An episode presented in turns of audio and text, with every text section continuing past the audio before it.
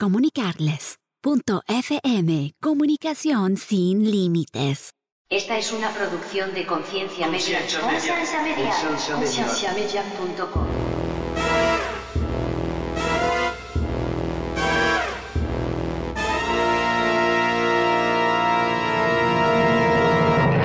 sea, no murió por todos, murió solamente por aquellos que él eligió y los hizo posible por medio de la cruz. Eso es lo que significa limited atonement. Solamente murió por los elegidos. Pero Dios solo les manda el, el flechazo a los que. Él quiere. O sea, en realidad no es a todos. En realidad no es a todos. Porque Entonces Dios punto no, vista- ama, Dios no ama a todos. Porque mi problema más grande con el calvinismo en este momento es pensar que de mis tres hijos, cualquiera de los tres puede no tener la salvación y no ser escogido y se va al infierno. Y no hay absolutamente nada que yo pueda hacer. Bienvenidos al programa de Conciencia, un programa que tiene como meta crear conversación y promover la autoeducación en las personas, enfocándose en preguntas y temas que por años han sido ignorados y vetados, y trayendo opiniones educadas y respuestas modernas a ideas tradicionales y pasadas de tiempo. Conciencia es una organización centrada en la existencia de Dios y en la necesidad de que las personas tengan las herramientas necesarias para poder defender aquello en que ellos creen.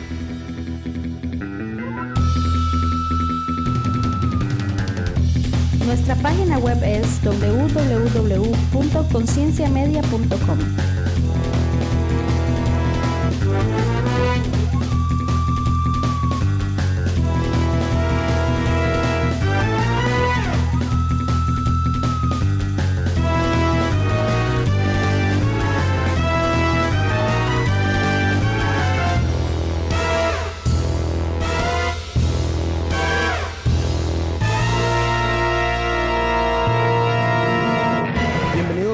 más al podcast de Conciencia. Mi nombre es Andrés Yo soy Frank Joya. Yo soy Tony. Y yo soy Evil. y tenemos un invitado muy especial, un invitado que yo he tratado de evitar casi por dos años por puro pánico.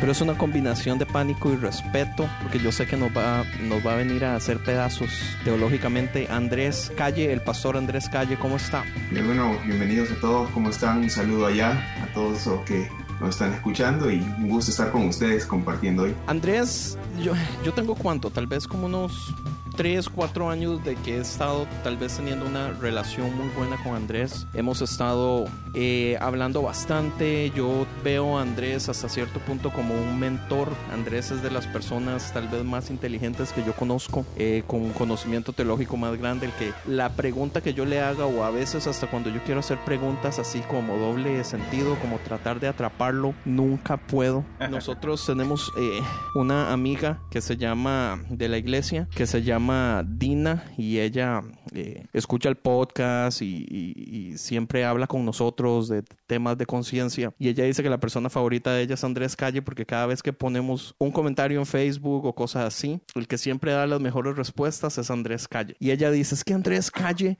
dice las cosas que yo pienso pero no puedo poner en palabras. Y, y esa es la cosa con Andrés Calle, man. ¿Cómo estás, brother? Eh, preséntese, díganos de qué país es, eh, tal vez un poco. Ahora vamos a explicar un poquito. Eh, Sí. Tengo 40, 40 años, ya voy para 41 años. Viví 20 años en Lima, Perú y a los 25 años fue que eh, conocí al Señor por la misericordia de Él. Eh, fue una experiencia bastante linda y, y después de eso pues el Señor me llamó a, a servirle. Así que creo que fue a los seis meses de estar en la iglesia que me pusieron el liderazgo de un grupo de jóvenes. Y después de eso estuve con mi esposa junto a ese grupo de jóvenes por cerca de dos años en el- la iglesia que se llama el Ejército de Salvación, allá en el 2003-2004. Después de estar sirviendo allí, hicimos una transición al- a la iglesia Centro Cristiano de Somerset, que está en New Jersey, en la cual pues estaba igual, estuvimos con los jóvenes sirviendo por más de cinco años allí y a la misma vez estaba al final del, de, antes de mudarnos a Orlando, eh, Florida, estuve como pastor asociado por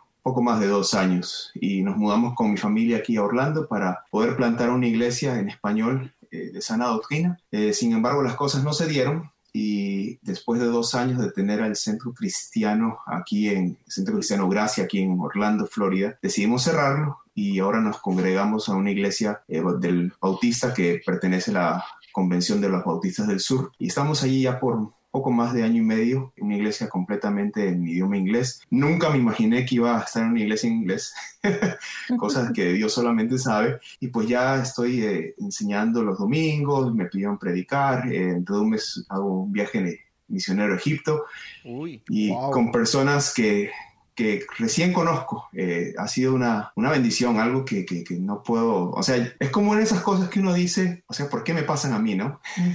uno no entiende cómo, cómo Dios trabaja y sin embargo, pues Dios decide hacer las cosas como, como Él quiere. Así que, y gracias, o sea, estoy muy contento de estar participando con ustedes. Créeme que no escucho todos los podcasts, pero los que puedo escuchar, sí. Es, difícil. Eh, sí, es difícil escucharlos ustedes, la verdad que sí. Eso se escucha un poco raro, es difícil escuchar a ustedes. él, ya me lo ha dicho antes. Sí, se lo he dicho antes porque a veces escucho 10 minutos del podcast y ahí luego tengo que parar, pensar un poco y digerir todo lo que acabo de escuchar en 10 minutos. y dejo que pase una semana de transición para luego escucharlos de vuelta. Eh, pero me, me bendice mucho que, que, ustedes pues estén intentando eh, llegar al, al, pueblo hispano más que todo y, y, tratando de traer eh, razonamiento a las personas con, con, ideas diferentes. Eso es lo que más me agrada porque sea correcto, sea algo que no sea correcto, sea algo que yo esté de acuerdo, que no, pues lo importante es que se trae, eh, que la gente piense, ¿no? Que razone un poquito más del ordinario y eso me encanta. Siempre me ha gustado eso. Correcto. Y entonces, una de las razones que tenemos a Andrés Calle es porque Andrés Calle es abiertamente calvinista. Em, yo no sé si ustedes saben qué es calvinismo, pero vamos a dejar que Andrés también nos dé una pequeña exposición de unos minutos para que nos dé la idea central. Pero el calvinismo es... Em, en mi opinión, una de las, ¿cómo, se puede llamar? Una, de, una teología. Una, una de las Teología, escuela. Una, sí, una escuela de las más eh, centradas en la Biblia, de las que eh, las personas que pertenecen a ella eh, han estudiado más. Entonces uno podría decir que la mayoría de calvinistas usualmente son un poquito más inteligentes que todos nosotros, los demás. Pero igual, pues como todas, eh, tienen sus preguntas, tienen sus dudas. Entonces, del mismo modo que tuvimos a, Alex Hernández y hicimos un episodio especial de preguntas a un católico, hoy vamos a hacer un episodio especial de preguntas a un calvinista. Entonces, vamos a dejar que Andrés Calle eh, nos responda a varias de las dudas que tenemos con respecto al calvinismo, con respecto a, predestinación, con respecto a, free will, ¿cómo se dice en español? Qué vergüenza. Libro albedrío. Oye, Sandy. Eso. ¿Qué fue? ¿Quién es un calvinista que, que, sea alguien muy bien conocido para poder comparar la idea? Oh, un montón, no, Desde Empty Ride hasta Spurgeon. Uh, ¿Quién más? Ah, bueno, Calvino. ¿Latino? ¿Algún latino? Ah. Eh, latino hay, hay algunos eh, que, bueno, Miguel Núñez es uno de los que están más precursores ahorita en, la iglesia eh, bautista del sur y es calvinista también. No sé quién es él. Ah, hay que hacer una mención también, digamos, al podcast Confesiones de Guatemala. No me acuerdo la, iglesia de ellos, ellos son 100% calvinistas también, muy, muy buen Iglesia Reforma, creo que se llama. Ah, sí, Iglesia Reforma. Sí, si quieren escuchar ese podcast también muy bueno. Muy bueno. Ese sí lo escucha él. Ese sí lo escucha él, sí. Ese sí lo escucho y lo escucho completo.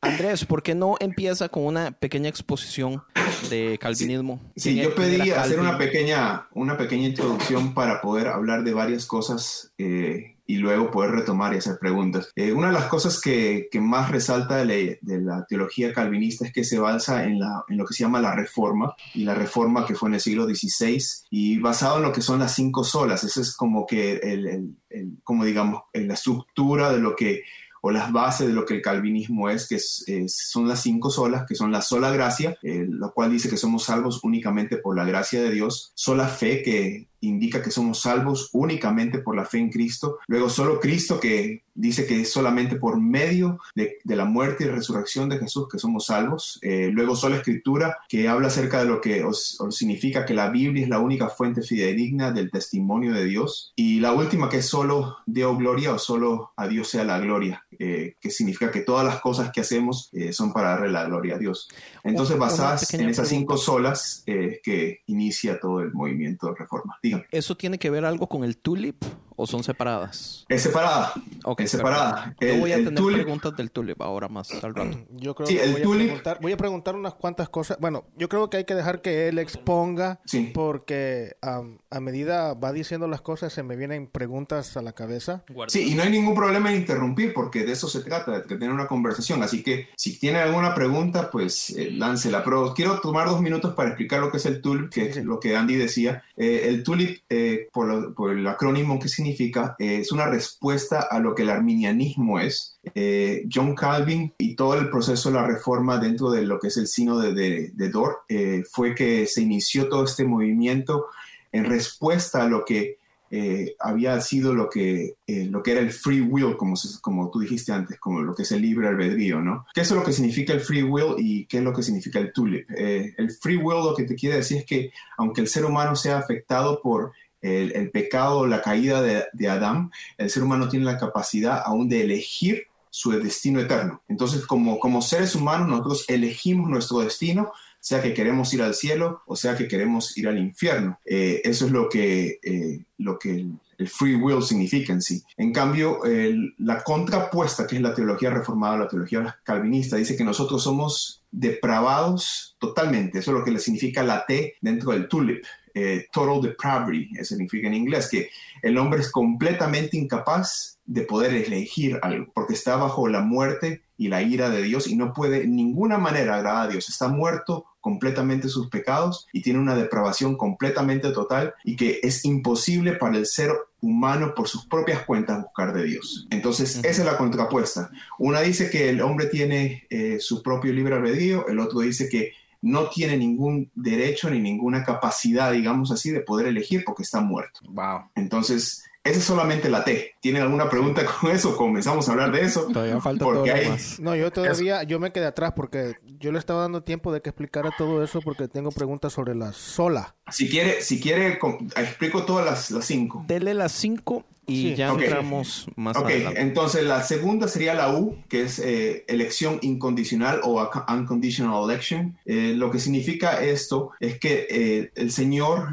Dios, eligió incondicionalmente, sin ninguna condición, dentro de una multitud de pecadores, aquellos que iban a ser salvos. Sin ninguna condición, basado en ninguna condición. Eso es lo que enseña eh, la U de Tulip y lo que enseña Arminio eh, o la teología arminiana en contrapuesta es que la elección es condicional. Eso quiere decir que Dios desde antes de la fundación del mundo pudo prever o pudo ver en el futuro quiénes son aquellos que iban a elegirle a él y producto de eso, él dijo, ok, producto de ellos, que me van a elegir más, más, más adelante, producto de ellos es que yo envío a mi hijo. Entonces una elección condicionada a la elección futura del hombre. En cambio, la teología reformada indica que la elección es incondicional, no tienen, el, el, hombre no tiene parte en ninguna de estas cosas. Luego la L, que significa la expiación limitada o limited atonement, en inglés lo que se llama una, re, una redención particular, eh, que significa que Cristo murió por aquellos que él mismo había elegido. O sea, no murió por todos, murió solamente por aquellos que él eligió y los hizo posible por medio de la cruz. Eso es lo que significa limited atonement, solamente murió por los elegidos.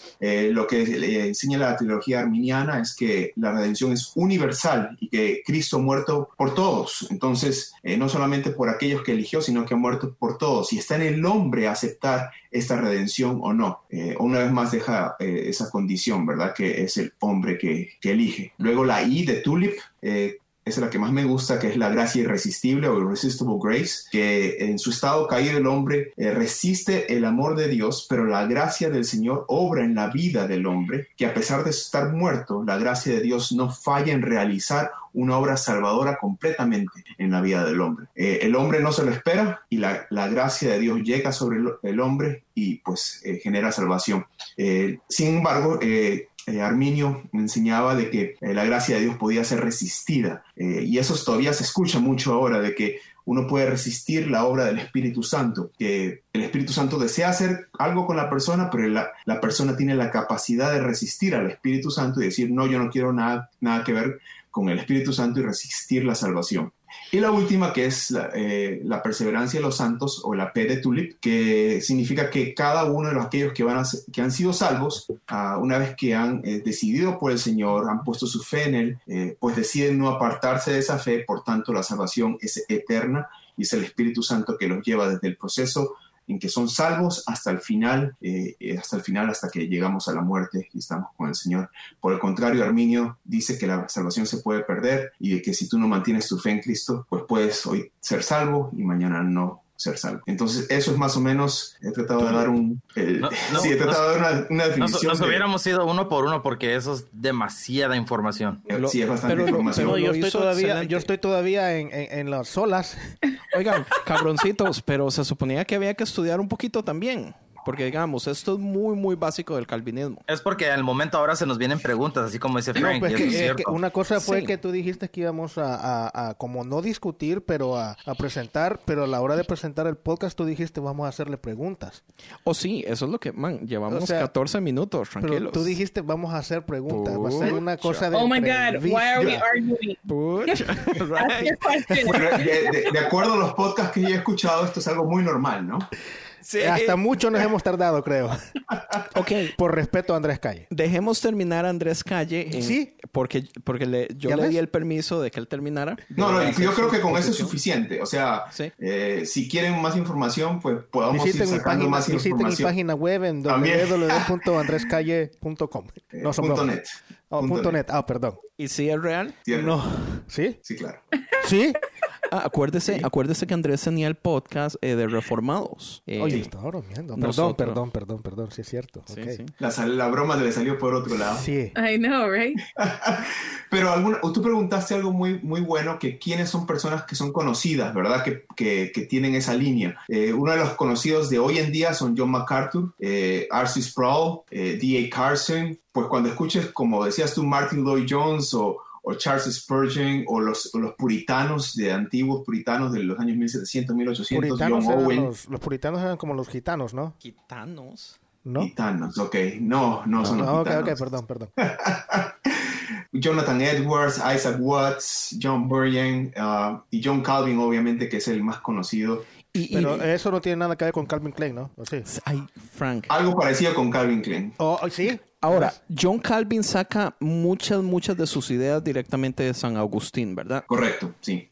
Okay. Entonces ahí es donde viene la línea. La línea es San Agustín planta muy buenas bases, Calvin viene y agarra y retransforma y hace este movimiento que hasta cierto punto es uno de los más populares. Pero de todas formas eh, tiene muchas críticas. Dentro, dentro del mundo hispano creo que es una de las cosas menos apreciadas y conocidas. Eh, el, Evangelio al, a la iglesia hispana ha llegado como un evangelio lleno de, emociones, eh, lleno de, de luces y centellas y y, de mucho... De, superación personal. Eh, bastante en eso, gracias. Eh, de, prosperidad, eh, de you know, átalo y amárralo y decrétalo y decláralo. Y ofrenda y, ofrenda aquí y diezma y, paga salta y baila y todas esas cosas que, que más más tienden, o sea, que no tienen poco de lo que es la historia del cristianismo en sí. El cristianismo ortodoxo no tiene nada que ver con lo que, con lo que acá, lo que acabamos de hablar, o sea, es muy poco eh, de lo que se puede escoger de ahí. Entonces, el, el mundo hispano como que no está eh, ¿cómo te explico? Como algo, no está empapado, no tiene conocimiento mucho de lo que es esta teología, eh, pero sin embargo ahorita como que está llegando un poquito más eh, al, al, pueblo hispano. Finalmente, y les ha cogido tarde en realidad. Sí, sí, sí, sí, pero como en el año 2005, 2004 hubo como un surgir, digamos así, de muchas cosas que estaban escritas en, inglés y que por gracias al Internet pues han podido ser traducidas. Hay, videos en YouTube ahora y muchas personas que hablan más y más y más y sobre todo a los jóvenes hispanos pues les está interesando bastante el asunto, eh, que es, es, es algo más profundo y no es simplemente ir a una iglesia, sentarse, escuchar música y tener un poco de emociones para irse a la casa y ya, sino que realmente tiene un poco más de profundidad en lo que, en lo que las escrituras son y, no sé, a la gente que les gusta pues investigar y, no quedarse con la, con la duda pues les sirve bastante porque al final acaban descubriendo verdades que no sabían. Oye, ¿tú crees Andrés que la iglesia hispana, tú crees que ha batallado mucho en meterse en estos tipos de cosas por causa de tal vez perder mucho al pueblo en, el que son cosas demasiadas fuera de lo normal del domingo? Pues... Porque, porque nunca han hablado, o sea, yo nunca he escuchado pláticas que han sido así súper profundas o que tengan un, son, son mensajes un poquito más para los nuevos, mensajes de salvación, mensajes de mejorar, de, de redención, mensajes de de, ¿cómo se llama? De perdonar, o sea. Es lo que yo digo de la comida, una comida generalizada que no sabe sí, Sí, Son mensajes superficiales, ¿verdad? Superficiales. Ajá, dime. No, iba a decir, ¿dónde, ¿dónde está la línea donde la iglesia va a llegar al punto donde vamos a empezar a hablar de cosas que, como hemos estado viendo ahora en muchos podcasts, empiezan a llegar a un punto donde hablan de cosas muy profundas, eh, tienen invitados donde ya la gente no tiene que ir a una iglesia para ver un invitado especial. Claro. Y es, interesante. Pero, pero si te das cuenta, o sea, digamos, comparándolo a, a, lo que es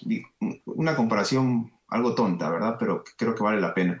Eh, la iglesia hispana es como ir a un McDonald's, ¿ok? Eh, llevas y te llevas tu Happy Meal y, al final te das cuenta que no te sirvió para nada y no te alimentó para nada, ¿ok? Pero agarras un juguete. Eh, Correcto. Es, es, algo así, o sea, te lo llevas y, te dan tu, tu candy y te vas a la casa y tú te vas feliz con tu candy, pero te das cuenta que el candy no te sirvió para nada. a, a los pastores hispanos no digo que todos, y eh, sería malo generalizar, eh, pero una gran mayoría eh, les da miedo entrar en estas, en estas cosas porque al final de cuentas, cuando tú pones a la Biblia como el centro de todas las cosas, eso le da la autoridad a Dios y te quita la autoridad a ti como pastor. Y a la gente le gusta manipular, a la gente le gusta tener la gente bajo dominio, le, le gusta tener poder, le gusta tener autoridad le gusta tener control sobre las personas. Y eso hay que tener mucho cuidado, porque eh, aún los pastores mismos deberían someterse a lo que es la palabra de Dios y las congregaciones deberían someterse a lo que la Biblia dice. Eh, por ejemplo, ¿verdad? Eh, yo estoy acostumbrado ya en los últimos cuatro o cinco años de estar escuchando simplemente sermones expositivos. ¿Qué significa sermón expositivo? Que un, un domingo, y eso es muy común en la iglesia calvinista, la iglesia reformada, que un domingo predicas de eh, Juan capítulo 1, verso 1 al 4, y a la semana siguiente predicas de Juan capítulo 1, versículo del 5 al 6, y la semana siguiente Juan capítulo 1, del ah, y así te vas todo el año predicando de Juan. Eh, tengo un primo que tal vez escuche este podcast, él es pastor allá en, en Perú, eh, tiene como 10 años. Primo. Saludos, primo Daniel. Eh, si, si me está escuchando. Pero tiene más de 10 años ser pastor y me acuerdo cuando comenzó la iglesia, él dijo, voy a predicar, creo que era de Lucas y tardó cuatro años predicando en Lucas. Cada domingo. Eh, si tú le dices eso a un pastor hispano, te dicen, no, la iglesia se me va, o sea, la gente se me va a ir aburrida, ¿no? A él no, a él la, iglesia se le duplicó. Y lo vacilón es que no es solamente, digamos, el pastor que tiene que agarrar responsabilidad, es también que este tipo de enseñanzas le traen mucha responsabilidad al pueblo, que el pueblo no la quiere. El pueblo quiere el Happy Meal sin tener que hacer nada del trabajo pesado. Y, digamos, el modo como las iglesias calvinistas lo, lo han estado haciendo o las nuevas iglesias que están formando más a la gente a, centralizarse más o profundizar más en las escrituras, pues le exigen más al pueblo. Es, como un ejemplo, ¿verdad? Yo le dije a Andy hace cuánto, unos seis meses, le dije, léete Romanos. ¿Y ya leíste Romanos, Andy? No. Es, es, un ejemplo muy sencillo. A la gente no le gusta. O sea, tú le dices, lee la Biblia y es como que le estás tirando un balde de agua fría. Ya lo empecé. ¿Y cuántos días llevas atrasado ya? Llevo como, llevo como 16 días atrasados en, mi plan del año. Pero, Kaman, es Levíticos. Levíticos y números es. Ya hubieras pasado eso, ya lo hubieras pasado. Ya lo hubieras pasado. ok.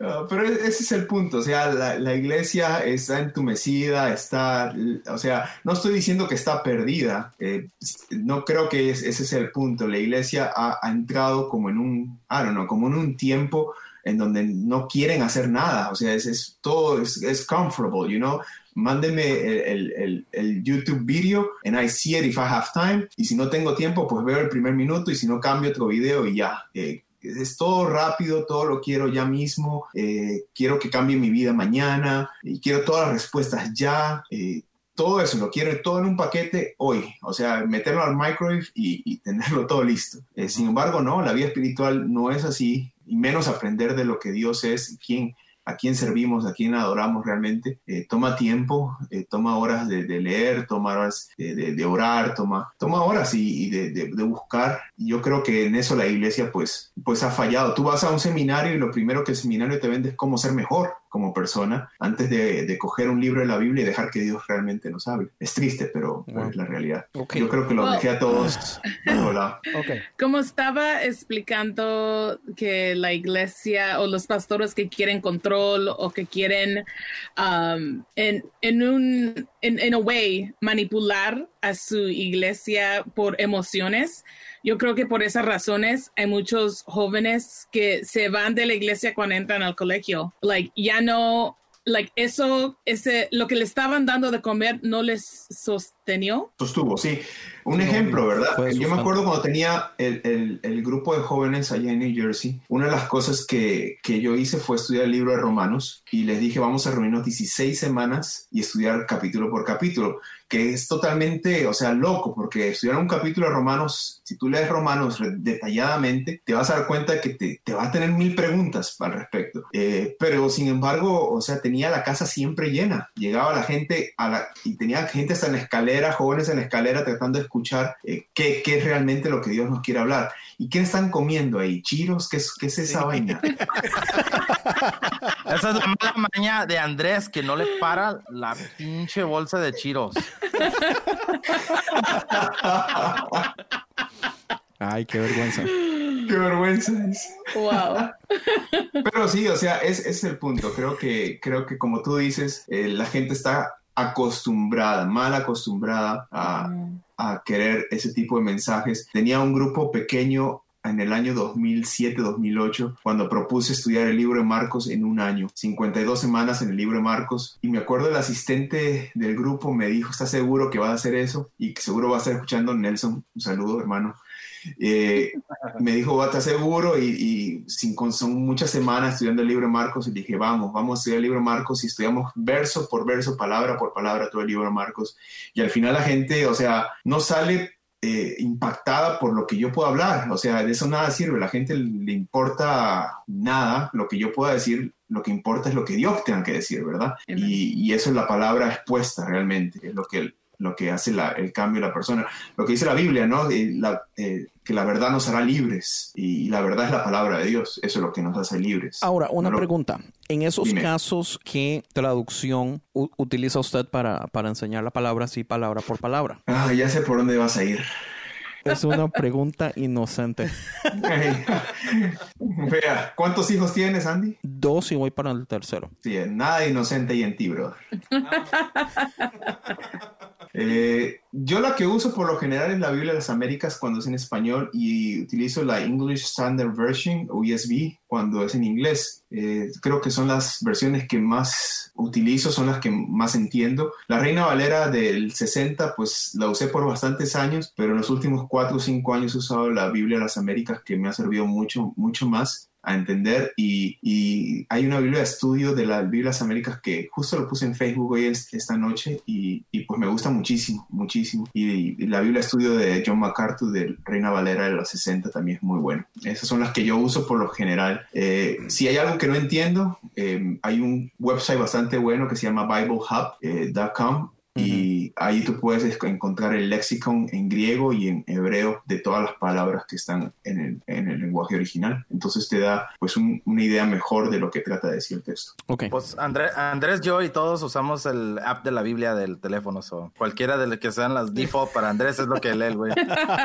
Su abuela. No, no, yo últimamente he estado utilizando la, la versión viviente porque me gusta el, la traducción es muy para este momento. La, la, estás leyendo en, español, Andrés, o en inglés? En inglés. Ah, aunque, aunque, acuérdese que tengo entendido que el español es más cercano al griego que el inglés. Mm. Y el español es más cercano al latín que el inglés también. Entonces, tengo entendido que las traducciones en español son hasta más exactas porque el español tiene más palabras, más variedad de palabras que el inglés está muy limitado. Entonces, ¿estoy equivocado o no, Andrés? Eh, no, no estás equivocado. La Reina Valera del 60, sobre todo, es la que más eh, se apega a la versión original.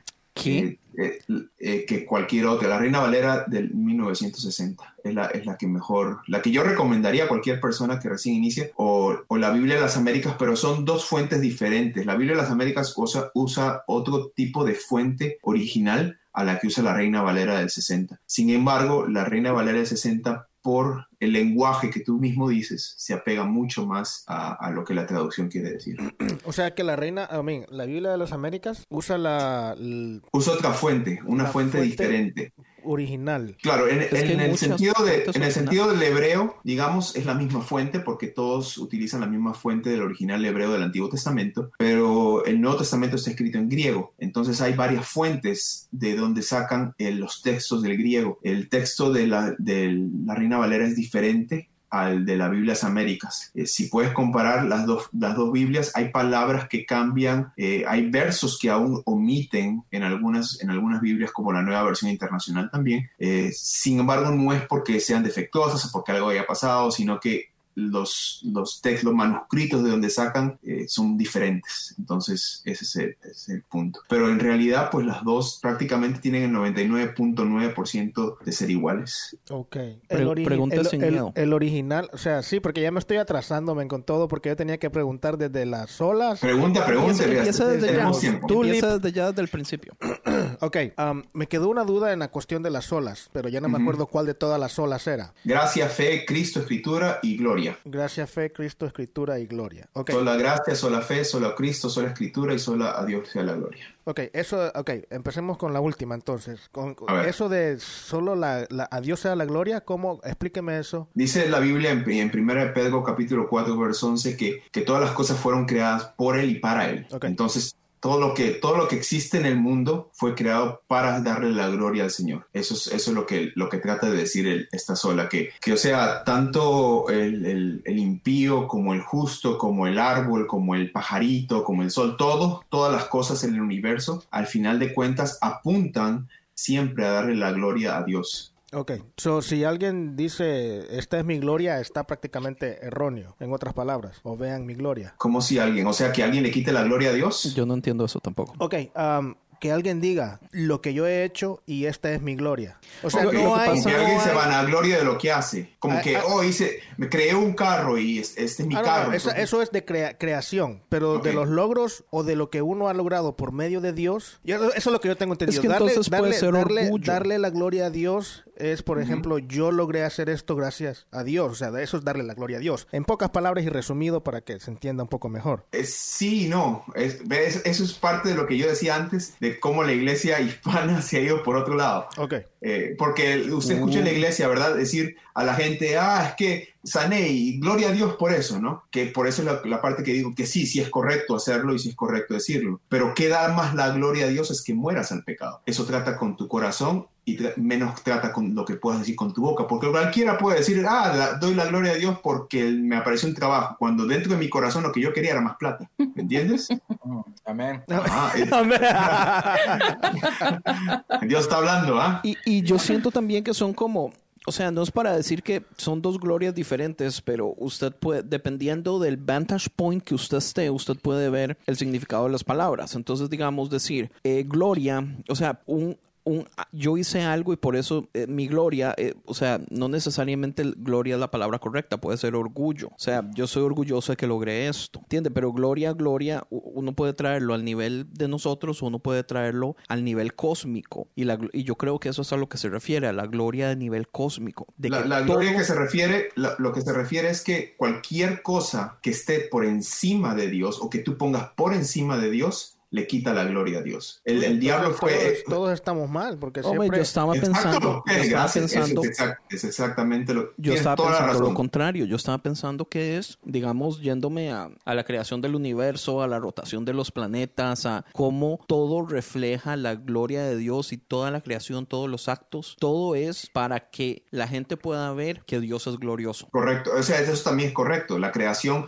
refleja completamente lo que la gloria de Dios es, que significa que Él es tan soberano que solamente Él puede crear esas cosas, nosotros imposible, no nadie puede decir, oh, yo creé el sol, yo, yo hice que la luna rotara una vez, o sea, nadie puede gloriarse de eso, pero sin embargo sí podemos gloriarnos y decir, es que yo hice que la gente viniera a la iglesia por mi predicación. Oh, cuidado, ¿verdad? No eres tú, amigo, es Dios. Eh, cosas así que se te pueden subir a la cabeza, ¿no? Similar a lo que, le pasó a Moisés cuando, cuando le dio duro a la, a la piedra. Ah, por eso, gracias. Por eso mismo no entró no entró a la tierra prometida. ¿Por qué? Por, no porque le golpeó la piedra, sino porque le, tomó el lugar de Dios. a la, roca. ok, entonces lo que hizo José cuando le dijo a sus hermanos que fueran donde su padre y que, que, le hablaran de la gloria de él, dijo, hablen de, mi gloria. Sí, pero es que eso yo siento que ya es venirnos a... Estás hablando de cuando, cuando llegan los hermanos a Egipto sí. y él, él, les piden comida. Sí. Claro, él está hablando simplemente de un, de un logro personal, ¿no? no está hablando de quitarle la gloria a Dios ni nada.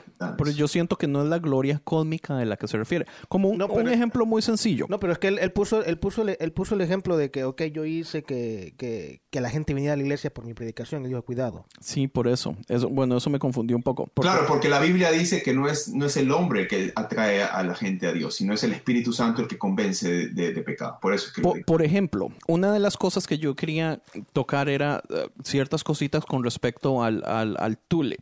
Y una de las cosas que quería, que había tenía entendido con respecto al tulip es que la T de total depravity, que, como que Calvino o que en realidad el sentimiento no es lo que la mayoría de personas entienden que es que todos somos depravados y que no valemos nada y que somos un pedazo de basura y que todos merecemos el infierno porque somos una cochinada, sino más que todo es el hecho como de que el pecado afecta toda la humanidad. Digamos, el pecado en el momento que entra en la tierra, it affects every single part of life. La esquina más pequeña que usted se puede imaginar de, de, la vida es, o sea, el pecado fue afectado. Entonces, digamos, es, es la misma idea, pero aplicada de un modo diferente. Entonces, es muy fácil aplicar ideas al sentido, por ejemplo, a, a la definición más práctica por falta de entendimiento basado en lo que dice total depravity, eh, completamente de o sea, si usted, si alguien no entiende absolutamente nada de calvinismo y usted le trae esas dos palabras, lo que ellos van a asumir es algo que no necesariamente es correcto si usted tiene un poquito más de entendimiento. Entonces, que el pecado afecte a toda la humanidad y todas las esquinas de la vida en el momento que entra es un poquito diferente a decir que nosotros somos como un pedazo de chat. Es que a nadie, a nadie, le gusta, a nadie le gusta que le digan eso, ¿verdad? Sí, no. es más fácil decir, es que todos ustedes pecaron. Ah, bueno, todos, todos pecamos, entonces todos estamos en el mismo bote, ¿no? A que te digan, tú pecaste. Eso, eso tiene que ver con, con algo personal, ¿no? Entonces, como que, como que te afecta, como que te, ofende, ¿no? Eh, Yo pienso que le ofenden a los no creyentes, pero yo no creo Obvio, que ese es el punto. Muy poco creyente que se ofenda de decir, pues sí, o sea, yo soy culpable. Pero es que ese es el punto. El punto es, que la palabra de Dios ofende al que no quiere creer. Ese, es el punto. Eso, eh, ahí, ahí sí ya me confundí un poco, porque según lo que explicó hace, hace, hace un momento, el tulip y el... Las olas. No, no, no. lo contrario del tulip, este, el Arminian, Arminian, el arminianismo. Arminianismo es que no me acuerdo qué letra era, porque no lo apunté, pero decía que ah, Dios ya sabe, escogió a quienes iban a ser salvos. Unconditional election. Ah, eso. Y el ah, arminianismo dice que este, la predestinación es que Dios ya sabía desde antes de la fundación del mundo y en base a eso Él los predestinó quienes iban a elegir. Pero entonces, ¿en dónde cabe eso de que a, si no le gusta que te digan que eres pecador y te molesta, entonces, ¿para qué chingado, perdón? ¿Para qué le hablas a esa, perdón? ¿Para qué le, se le habla a esa persona si en realidad no, no es uno de los elegidos? predestinado, no, no, es uno de los elegidos, a eso me refiero. Eh, eh, eso es, ese es uno de los argumentos que más la gente tiene problemas porque cree que, que, para qué entonces vamos a predicar en las calles y si Dios va a hacer lo que va a hacer anyway, right? Eso es lo que tú estás argumentando. Más o menos, más o menos, porque sí entiendo el, el hecho de que se tiene que predicar para que sepan, Ajá. pero, o sea... Al fin y al cabo, como no es decisión del humano. No, nada, nada, hace uno con, con, con, decir, ok, este ya aceptó a Cristo y todo, pero como no es uno de los escogidos, algo va a hacer antes de morirse que va a hacer que, eh, como darle la razón, o sea, darle una excusa para decir, tú nunca fuiste escogido, aunque tú hayas hecho cosas para mi reino, por decir algo. bueno, para, primero para tocar el punto de Andy, eh, de, que la, de la depravación total, ¿ok? Eh, la Biblia es muy clara cuando dice que todos estamos muertos. O sea, una vez puse un ejemplo, un muerto es incapaz de darse vida por sí mismo. Tiene que venir alguien y darle vida. Eh, no, hay, no hay manera de que el muerto pueda decir, ah, es que quiero vivir. Tiene que venir alguien y despertarlo, tiene que venir alguien y rescatarlo. Y esa es la depravación total, que el hombre es incapaz de poder salir de su propio estado pecaminoso por sí solo. Eh, no hay ninguna manera de hacerlo. Oiga, pero entonces aquí yo tengo otra pregunta, porque si todos estamos muertos y una persona muerta pues no reacciona, no entiende, no aprende, no oye, no escucha, en este caso, ¿para qué rayos existe Satanás también, que es el que nos engaña, que es el mentiroso, que es el que... Pero ahí yo también estoy en otro, en otro dilema. Para entender un poco mejor, eh, se usan esas palabras de que están muertos, pero para estar muertos tuvo que haber estado vivo antes. No es que se creó muerto y siempre fuiste muerto. ¿o no es oh, sí, claro. No, sí, claro. Eh, la Biblia dice que somos, dice, no hay ni uno solo, no hay ni uno solo justo, ni uno solo. No hay nadie quien entienda, no hay nadie quien busque a Dios, dice Romanos 3. Dice, todos están corrompidos. Ahí lo estoy leyendo y no, no, no parafrasearlo. No hay nadie que haga lo bueno, no hay ni uno solo. Su garganta es un sepulcro abierto, con lengua profieren engaños, veneno de víbora hay en sus labios, llena está su boca de maldiciones, de amargura. Está describiendo Andrés, ¿no? Estamos describiendo a todos. Oh, Yo me sentí demasiado identificado. ¿En dónde es eso? Eh, eh, Romanos 3, capítulo, capítulo 3, verso 10 al 18. No hay temor de Dios delante de sus ojos. O sea, no es que alguien se despertó y dijo, uy, mira, qué lindo día, voy a buscar a Dios hoy. no hay nadie que diga eso. Pero entonces, ¿por qué dice el que busca a ella? ¿No está refiriéndose a Es correcto. Sí, pero el que busca haya producto de que Dios puso algo en ellos por medio del Espíritu Santo. No es que ellos se despertaron y dijeron, ay, hoy es el día que yo quiero salir de este pecado. ¿Sabes qué? Lo voy a hacer. No hay nadie que pueda hacer eso. Eh, es imposible hacerlo sin la ayuda del Espíritu Santo. Es el Espíritu Santo, es, es, aquel que nos liberta del pecado. No somos nosotros mismos los que nos libertamos del pecado, sino para qué murió Cristo. Pues entonces lo mismo, ¿para qué vino si ya se, según iban a, si ya se sabía quiénes iban a ser o quiénes son los elegidos? O sea, porque el pago... Con, todo respeto, con todo respeto, o sea... Usted no respeta a nadie, así que no se preocupe. No, no, pero yo, no, te, yo no te respeto a ti.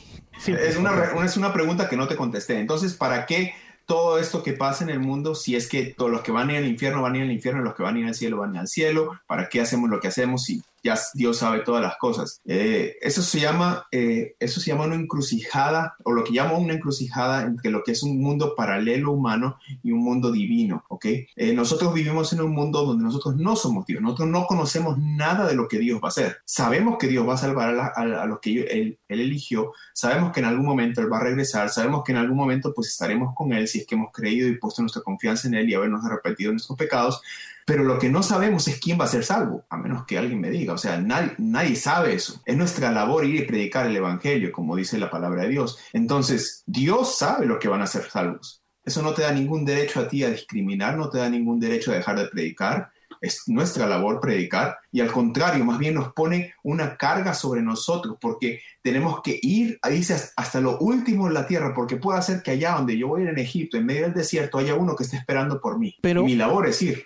Ok, yo aquí veo una contradicción extremadamente grande, porque si yo no tengo elección, de todas formas, si no hay absolutamente nada que yo pueda hacer, ni para merecer, ni para poder ser parte de. Entonces, ¿por qué se le da al humano tanto poder al punto que, digamos, se nos enseña que si nosotros no salimos, la gente se va a perder como si fuera mi responsabilidad de humano? Yo hacía este ejemplo, a Francisco se lo expliqué, quiero ver si lo pongo en un libro, pero yo daba un ejemplo, digamos, como que un doctor hay una epidemia en el mundo, un doctor viene y cura a una persona y esa persona cuando se cura, ese doctor le dice, usted tiene la responsabilidad de llevarle la cura a todo el mundo. Y esa enfermedad es una enfermedad que en siete días usted está muerto, pero no le da plata, no le da dinero, no le da instrucciones, no le da nada. Y tiene siete días para empezar a ver con quién se comunica, a dónde lo lleva primero, dónde están los que están sufriendo más. O sea, cero herramientas, cero nada. Yo pienso como que la responsabilidad de la salvación está en nosotros los humanos, con en primer lugar el pésimo trabajo que hacemos y después, o sea, e, el, el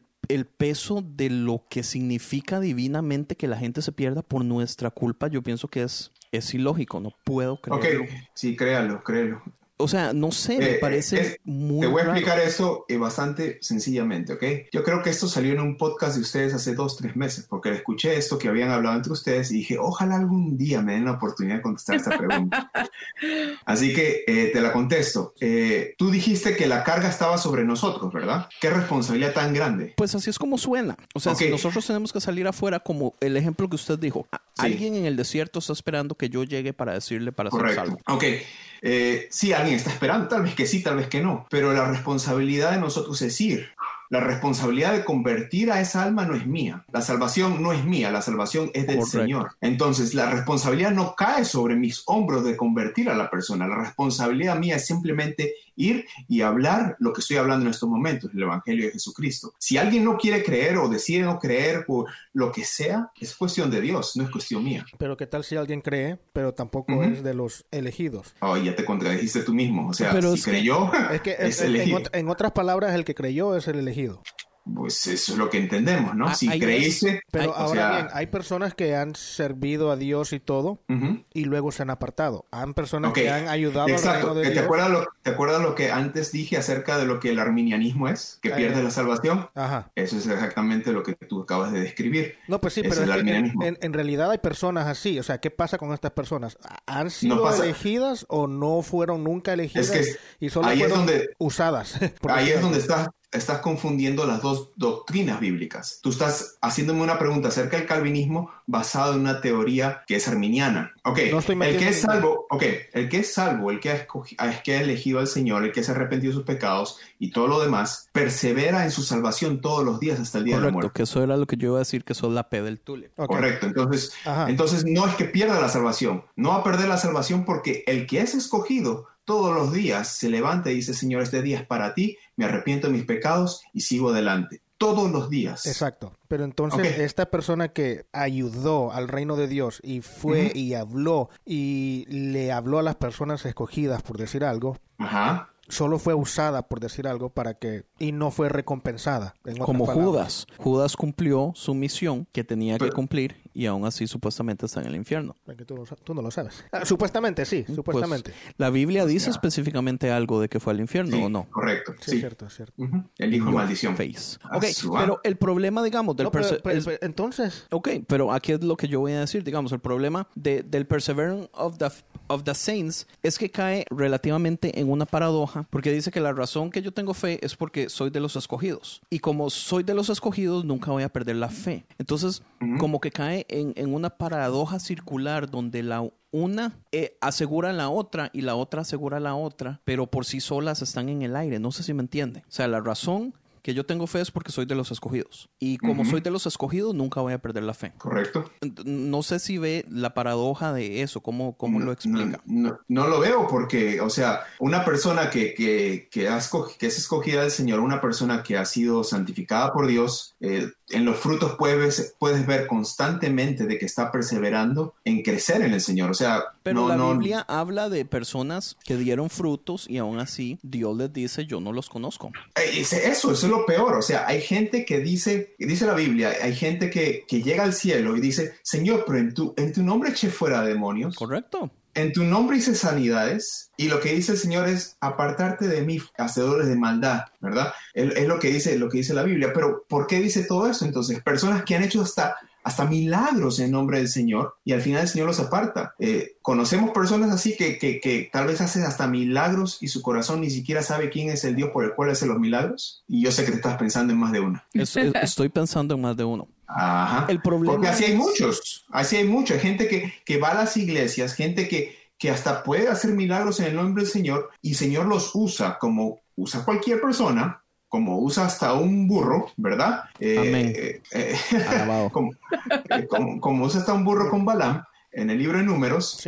Y, y, sin embargo los usa para la gloria de él por algún motivo. No significa que esa persona, porque tiene poderes extraordinarios que el Señor quiere derramar sobre él, significa que va a ser salva. Lo que el Señor está salvando no son los, las manifestaciones de Dios, sino que está salvando es el alma que está pecaminosa dentro de él. Yo Eso es lo que Dios salva. Pero a mí eso no me da seguridad. Yo entender esta paradoja más bien me hace pensar, o sea, ¿qué garantiza que yo realmente sea de los escogidos? Tomando en cuenta que este podcast ha hecho maravillas para el reino del Señor y, estoy siendo extremadamente sarcástico.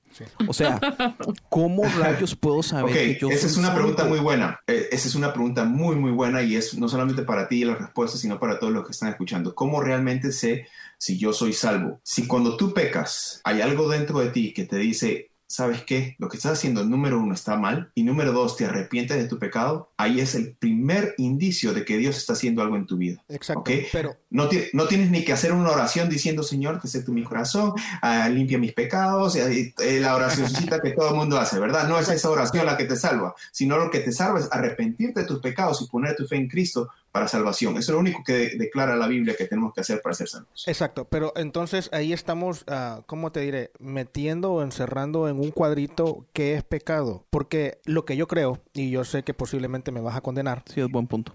Lo que yo creo es que para ciertas personas algo es pecado, pero para otras personas Dios se las permite. No sé si me entiendes. ¿Cómo qué? Por ejemplo, para ciertas personas tomarse una cerveza puede ser un pecado, pero para otras personas tomar una cerveza no tiene nada de malo. Pues vayamos a la Biblia y vemos si es pecado o no. Pues lo que la Biblia yo recuerdo que dice es, uh, no sembréis con vino, que es lo que dice Pablo. Vamos, hagamos una más seria. Cosas similares. Matar es pecado en el caso de que usted mate a otra persona, pero si usted va a la guerra a matar eh, musulmanes, entonces no es pecado. o, el ejemplo, o el ejemplo que dio Andrés, que una vez, en, bueno, los ha dado como tres veces en los podcasts, que es en defensa personal, que tienes que defender a tu familia, a tu esposa y a tus hijos, y en defensa personal tienes que matar a alguien y ahí simplemente la Biblia dice no matarás. E, ese es el problema mío, digamos, de la sola escritura, es que yo sé el valor de la Biblia, aunque acepto que, que hasta finalmente en el 2019 mm, estoy intentando Estás empezando a leerla y al principio dijiste la voy leyendo y llevo tantos días adelantado. No, no, oh, sí lleva adelantado ya no. No, es que se lo juro, Levítico y números fatales, pero eh, ya no me acuerdo qué iba a decir. Oh, eh, hago, un paréntesis para, para decirte algo. Eh, leer la Biblia en un año eh, es como, no sé si han estado en New York alguna vez y han entrado al Museo Metropolitano de, de New York. Es como entrar al museo y correr en el museo y salir rápidamente. Eso es como leer la Biblia en un año. ¿Ok? Pero ¿sabes lo que es leer la Biblia realmente? Es detenerte en un cuadro y quedarte ahí por cinco horas hasta que veas cada detalle de lo que está en el cuadro. Que cuando te vayas de ahí, tú puedas decir, ese cuadro yo lo conozco de pie a cabeza. Pero ¿sabes qué? Allá en el otro lado del otro cuarto, el mismo pintor hizo ese mismo cuadro, pero con detalles diferentes. Entonces puedes comparar Levítico con Mateo. Ok, le prometo que voy a hacer lo de los cuadros en el 2020. Por ahorita necesitas leer la necesidad de leerme la Biblia. Ok, pero mi problema es esto, digamos. En su caso como calvinista y la mayoría de calvinistas, para los calvinistas la Biblia es inerrante y es completa y es perfecta y no ocupa absolutamente nada y es dictada palabra por palabra, coma, tilde por Dios. Pero digamos, en mi caso, una de las cosas que, que yo usualmente he criticado es el hecho de que hay demasiados grises, de que digamos... ¿Quién te dijo que la Biblia es así completamente con coma y sin tildes? Ah, pues... No, él está diciendo que está como preguntando. Si Sí, ahí estaba siendo sarcástico, obviamente, por las traducciones, ¿verdad? Ok, listo. Pero sí, digamos, o sea, que es completa, que no ocupa absolutamente nada más, que es suficiente para llevar a cualquier persona. Entonces, digamos que es suficiente para mínimo a usted darle una idea de lo que es bueno y es malo y poderle ayudar a, por lo menos a entender lo que es la salvación o el gospel o el, evangelio, por lo menos llevarlo a, la verdad. Pero en mi caso, digamos, hay un montón de cosas donde es o sea, donde no es clara. Francisco y yo tuvimos este debate la vez pasada, donde yo le dije, Mae, pero la Biblia es clara en matar, que fue el ejemplo que le acabamos de dar. Y el Mae me dijo, ¿dónde es clara? Y eh, hablando del asunto, si no es clara. Entonces, digamos, en ese caso, el punto de Francisco, o sea, ¿qué, sabemos que es pecado o no? ¿Será que el Espíritu Santo habla realmente a cada persona y le dice a usted que sí, me dice a mí que no? Obviamente basado en ciertos parámetros, que nadie me venga a decir que pegarle a la esposa, que el Espíritu Santo le dijo que le puede pegar a la esposa.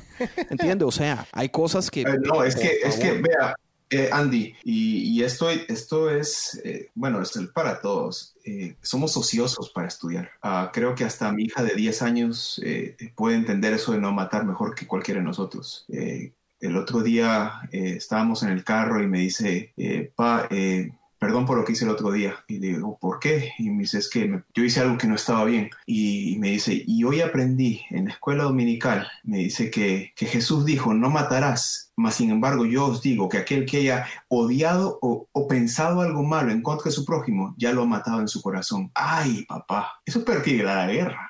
o sea, no tenemos ni siquiera la capacidad de darnos el tiempo para saber qué significa no matar en Éxodo 20, porque no queremos no matar, ah, es un cuchillo, es, es, una pistola. Y, un niño de 10 años entendió mucho mejor lo que es el concepto de no matar, que significa realmente lo que está en el corazón de nosotros. Lo que la Biblia dice también, no codiciarás a la mujer de tu hermano, dice también en, en en, los diez mandamientos, ¿no? Más que dijo Jesús, más sin embargo, si tú las has visto y las has codiciado con tu mirada, ya pecaste en tu corazón. ¡Wow! O sea, y, estamos aquí argumentando cosas que ya están decididas en la Biblia, que no son tan difíciles de interpretar. Sin embargo, queremos la, queremos el punto y queremos la coma y quiero que me digan exactamente cuáles son todos los parámetros para ver si creo o no creo, cuando el problema está en nuestro corazón y no queremos creerlo. ¿Por qué? Porque somos malos, lo que hablaba antes de Romanos. Pues, eh, entonces en eso nos metemos en otro, en, en, en eso mismo, o sea, ¿qué importa si yo no soy un, ah, si yo no creo, al fin de cuentas, porque al final yo no soy ni uno de los escogidos? Entonces, ¿para qué, para qué, para, para qué estaría esto de decir no hagas esto o no hagas lo otro o, o sigue mandamientos? Y por eso le dije a Andy que le, dije a Andy este que que, lea Romanos 1, pero no ha leído Romanos 1, ni siquiera ha llegado al capítulo 1, no, tuviera la respuesta. Usted me dijo todos. Todo el libro ni siquiera llegaste a Romanos 1. no. ¿Para qué fue puesta la ley, no? ¿Para qué ¿Para qué son todas estas leyes, estos mandamientos de Éxodo, de Levítico que te estás leyendo? ¿no? Toda esa serie de cosas que uno dice, ¿para qué caramba me va a servir esto? ¿no? La Biblia es muy clara acerca de eso en el Nuevo Testamento. Dice que la ley fue puesta para exponer el pecado que hay en nuestros corazones y para que la gloria de Dios sea manifestada por medio del Hijo. Entonces, cada cosa que nosotros hacemos y que está en contra de, la ley, que la ley por sí misma no tiene ningún poder para salvar, eso mismo dice la Biblia en Romanos, sino que más bien es por medio de la ley que nos juzgamos nosotros mismos en nuestro corazón para darnos cuenta que somos pecadores. La ley es para que te dé cuenta y para que te muestre que eres un pecador al 100% y que no tienes escapatoria, porque todo aquel que, que vive por la ley muere por la ley. Entonces, lo que necesitamos es un Salvador. Por eso es que nosotros somos salvos, somos pecadores, salvos por la, por la gracia del Señor, que mandó a su Hijo a morir en nosotros. Los escogidos solamente. Pues Pero es que no, te enfoques en los escogidos porque... No, porque en eso, en eso, es que eso fue lo que se me quedó. No, es que es muy difícil porque, digamos, aquí hay un problema grande también que se le saca mucho a los calvinistas, que es eh, la predestinación doble. Yo he escuchado que a muchísimos calvinistas les gusta ignorar la segunda predestinación, que quiere decir que si matemáticamente Dios escoge a ciertas personas para ser salvas, entonces Él escoge a ciertas personas para no ser salvas también. Hay muchas personas que dicen que no, que Él solamente escogió a los salvos, pero a los otros los ignoró. No, no, está un poquito jalado. no, es que, no es que los ignoró. Si nos ponemos a pensar si Cristo no hubiera venido, todos estuviéramos muertos y Dios seguirá siendo justo por eso, porque Él juzga el pecado y estamos muertos por pecado, ¿ok? Sin embargo, lo que aquí es lo que significa, por eso se llama las doctrinas de la gracia, porque lo que la doctrina de la gracia significa en el, en el término de la teología reformada es que Él decide en su propia misericordia y bajo la propia resolución de su propio mandato, sin pedirle consejo a nadie, que Él va a salvar a algunos. ¿Por qué? a mí no me pregunten eso, es Dios. Y eso es para jalarse los pelos, sí, porque yo no lo entiendo y lo único que me queda hacer es postrarme a los pies de Él porque yo no me lo merezco. Yo soy el peor de todos. O sea, eh, de los pecadores, mi corazón está totalmente hecho pedazos sin Él. Entonces, lo único que me queda a reaccionar a esa gracia es seguirle, no me queda de otra. Eso es lo que hicieron los discípulos.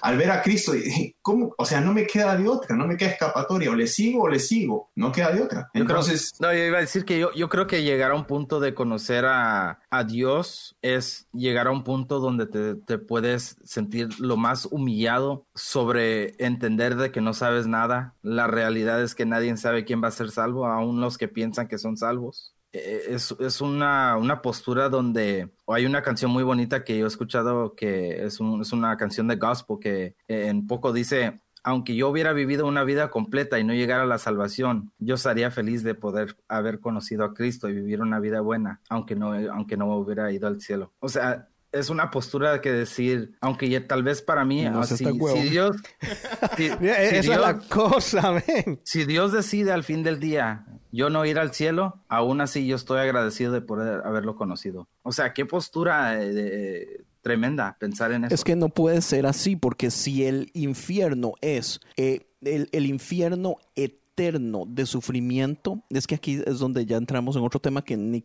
quiero tocar porque no es el tema importante. Y, Andy, si te das cuenta, cuando hablas con Andy, Andy, si te das cuenta, cuando hablas de estas cosas, te salen los 30 podcasts anteriores, porque hablas de cosas que tocan cada una de las cosas que tú has hablado por los últimos 30 temas. ¿Te das cuenta o no te das cuenta? Sí, sí me doy cuenta. Ah, porque la Biblia expone todas las cosas. Y así es como, y, lo que queremos hacer es agarrar la Biblia y decir, no, esta página a mí no me conviene, esta no me gusta, es que no puedo estar de acuerdo en esto. Pero es que, En, eso no puedo estar de acuerdo, porque, digamos, e, es, la meta tiene que ser la salvación. ¿Cómo, ¿Cómo yo puedo estar ok? ¿Cómo yo voy a estar tranquilo?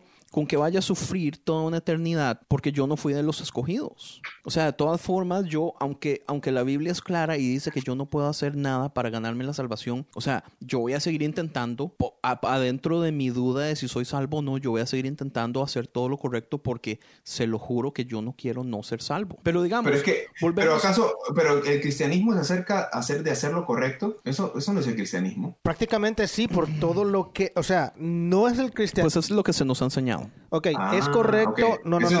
No, pero a, eso voy yo. O sea, ¿es correcto o no es correcto hacer algo? Es correcto este lo que tú dijiste, el hecho de que ya hayan unos escogidos para ser salvos y otros no, no quiere decir que me da la, la, libertad de decir ya no voy a ir a predicar porque yo ya soy, yo ya soy de uno de los salvos. Entonces, ¿es correcto o no es correcto dejar de predicar? le voy a hacer una pregunta, te voy a hacer una pregunta. ¿Qué debo de hacer para ser salvo? No puedes hacer nada. Nosotros no podemos hacer nada. pero, pero eh, es, debatible porque yo creo que sí hay cierto nivel. Dime, Andy, a ver, en tu propia opinión. Se lo pongo en un ejemplo. ¿Qué tengo que hacer para ser salvo? Pero no, existiría ningún nivel si Dios no nos hubiera creado. Aquí la gente que está escuchando se tiene que jalar de los pelos sabiendo la respuesta. Es que en eso, en eso, en eso es que no es cuestión de, de saber la respuesta si la respuesta es correcta o no. Yo, pero yo quiero responderle con todo un ejemplo, una analogía. Ok, todo lo que lo que hemos venido hablando es que al fin de cuentas Jesús no vino a morir por todos, por toda la humanidad, sino que vino a morir simplemente por los que él ya quería hacer. O sea, randomly agarró a este grupito de personas, así como Thanos destruyó a la mitad del universo, de las personas del universo. Thanos es puro calvinismo. wow, wow, wow. Así es. Entonces, así Jesús solo murió por cierto grupo de personas. Entonces, vea, yo se lo voy a explicar así. Para mí la salvación de un modo non calvinist, para mí es así, digamos del modo de la predestinación. Hagamos un ejemplo, digamos, de un vuelo de Los Ángeles a New York. No sé si usted ha escuchado este ejemplo alguna vez, Andrés, donde no hay nada que yo pueda hacer como humano para afectar que, digamos, American Airlines cambie ese vuelo de Los Ángeles a New York el lunes a las 11 y 53 pm. ¿Entiende? Pero yo lo único que puedo hacer es tomar la decisión de no llegar al vuelo. El vuelo se va. Eso ya está predestinado. El vuelo está ahí. Yo no tengo poder para cambiarlo, para atrasarlo, para, para, o sea, tal vez sí, ¿verdad? Podría atrasarlo si llego con pistolas y varas así. Eh, pero el punto es, hay cierto, hay cierto Cuando tu ejemplo sale de todos los parámetros, ¿verdad? Por aquello, para que no me manden un mensaje en Facebook. Pero digamos, yo sí siento que hasta cierto punto, digamos, la salvación puede ser para los escogidos basados aquellas personas que realmente se humillaron y tuvieron... Eh, Compraron el ticket. Sí, pero es que comprar el ticket no es tan fácil como comprar el ticket. Usted tiene que tener un cierto corazón para merecerse el ticket. ¿Entiende? El ticket se le da... Pucha, es que ya aquí se me, se me pierde la analogía. Porque ¿quién recibe el ticket? Eh, ok, ya perdiste ya, porque el ejemplo ya, ya salió por la culata. Pucha. No, yo creo que sí entiendo lo que tú quisiste decir. O sea, lo que tú quisiste decir es que el ticket está disponible para las personas que lo quieran comprar que lo puedan comprar. Dios... No, porque yo no creo que sea Ok, ok, eh, hagamos, hagamos algo aquí. no, no, no, no, no, no, es analogía, o sea, no es cuestión de que, no es cuestión de que... Permítame, permíteme hacer algo. Permíteme mal esa analogía. Permíteme hacer algo. Ivo, ¿me estás escuchando, verdad? Sí. Ok, si yo voy llego a tu casa, te toco la puerta y te digo, estoy harto de vivir así, ¿qué hago para ser salvo? ¿Qué me respondes? aceptar a Jesús en tu corazón. ¿Y qué más? Confesarlo. Ah, no, no, lo ibas a decir. Pero, arrepentirte. Excelente, gracias. esa es la respuesta que creo que todos debemos de dar. No, pero entonces, pero entonces perdón, pero entonces ahí estamos en lo mismo que dijiste que nos han venido enseñando el evangelio erróneamente, porque tú llegaste y dijiste, o sea, que estoy harto de vivir así. La salvación no la voy a tener ahorita. El aceptar a Cristo y arrepentirme de mis pecados no quiere decir que me va a cambiar mi vida aquí o va, va a eliminar los problemas o va a eliminar las, ¿cómo se dice? los efectos de los pecados o de las decisiones que había tomado. Eso no quiere decir nada. Entonces, si yo voy a la casa de alguien y le digo, estoy harto de vivir así, tengo muchos problemas, ¿qué puedo hacer? y me dicen acepta a Cristo y vas a ser salvo. No, pero es que yo no, yo no estoy diciendo eso. Yo lo que me están vendiendo es vas a estar feliz, vas a estar contento. No, no, no, no, Te, voy, a explicar, te voy a explicar lo que dice Hechos capítulo 2, verso del 37 en adelante. Dice, al oír esto, con pujidos de corazón, dijeron Pedro y a los demás apóstoles, hermanos, ¿qué haremos? Y Pedro les dijo, arrepentíos y sé bautizados cada uno en vosotros en el nombre de Jesucristo para el perdón de vuestros pecados. No lo digo yo, la Biblia lo dice así. Y si por medio de eso recibiréis el don del Espíritu Santo. Entonces, no es que lo que pasa es que estamos programados a entender hasta aún la misma definición de arrepentimiento de una manera diferente. Aún hasta el mismo, a la misma, eh, la definición de creer en el Señor, la creemos como si fuera una oración en sí. Lo que el Señor nos está diciendo es que para poder ser salvos, tenemos que creer en Jesucristo. significa poner toda nuestra confianza en Él, hacerlo Señor y Salvador de nuestra vida y arrepentir de nuestros pecados. Lo que significa es dejar todos nuestros pecados a un lado y caminar en, en dirección opuesta hacia el Señor, agradando en todas las cosas a Dios. Aquel que hace esas cosas es una muestra inicial de que esa persona va en camino de salvación cada día. Eso significa perseverar de los santos. Esa persona ha tenido un encuentro con algo en algún momento en su vida que ha cambiado y ahora camina de manera diferente. Y tiene que haber un cambio. Pero entonces sí implica acción humana. Pero pero vamos, vamos pero a la acción, la, pero la acción humana no comienza producto de una religión que porque yo quiero hacer algo, como tú dijiste antes, voy a hacer lo que pueda hacer para poder hacer salvo. No, no es que puedas hacer algo para ser salvo. Lo que pasa es que creíste en el Señor y producto de eso es que hay algo en ti que cada día te hace ser mejor para poder agradar a Dios. Ahora, ahora también. Ahora también vamos a regresarnos un poquito más para atrás, porque lo que pasa es que la iglesia eh, eh, como dices tu ejemplo de McDonald's, llega la gente que tiene problemas y quieren la respuesta de McDonald's. ¿Qué, qué, necesito? O como un doctor, ¿qué me recetas para yo poder cambiar? Y yo creo que para mí eso se me afigura una manera muy al revés de hacerlo, porque cuando Cristo caminaba, él nunca les empezaba a predicar a la gente. Él solamente amaba a la gente donde ellos estaban, en su nivel, donde ellos estaban en, lo peor, o eran prostitutas, o eran gente con, con este, diferentes problemas físicos. Y lo que, una escritura que siempre me acuerda mucho es que es, es el, ¿cómo se dice? Es el amor de Dios que nos lleva al arrepentimiento. Entonces, yo creo que si podemos nosotros enseñar a la gente cómo amarse no nomás a sí mismos, pero a los que están a su alrededor, primeramente a ellos mismos. Y conocer el amor de Dios es como ellos van solitos, se van a arrepentir sin que la gente le esté diciendo, arrepiéntete primero, llega a la iglesia. Y eso, es lo que, y eso hay, dos cosas, hay dos cosas que dijiste, una buena y una no tan buena. pero la, que más rescato es la, la, súper buena. Dígame la mala, todos modos. Sí, te voy a decir. Eh, que, que la súper buena es que, por ejemplo, tú dijiste que es, es, el Señor el que cambia. Entonces, lo, que uno, lo único que uno tiene que hacer es predicar el Evangelio, predicar el Evangelio, predicar el Evangelio. Esa es nuestra, nuestra misión. La, nuestra misión no es cambiar a la gente, jamás. aunque también predicar para mí a veces no me parece, porque me gusta un dicho que una, una pastora dijo que vayan y prediquen a todo el mundo las la, buenas nuevas y si es necesario usen palabras. Ah, eso, no está en la, eso no está en la Biblia y no, no, no, eso supuestamente lo dijo San Agustín. Y sí, es, es, es debatible. Pero podemos, déjame, terminar la idea. Entonces, eh, el evangelio es el que transforma, la verdad hace libre a la persona, ¿ok? Eso, eso es excelentísimo porque no podemos agarrar y, y transformar a la gente diciéndole, la gente está harta, o al menos yo estoy harto de que la gente predique, deja de tomar, deja de fumar, deja de bailar, deja de hacer esto, deja de hacer el otro, como si eso te va a hacer salvo. Eso no te hace salvo. Lo que te hace salvo es creer en el Evangelio, transformar tu vida producto de lo que has escuchado en la palabra, ¿ok?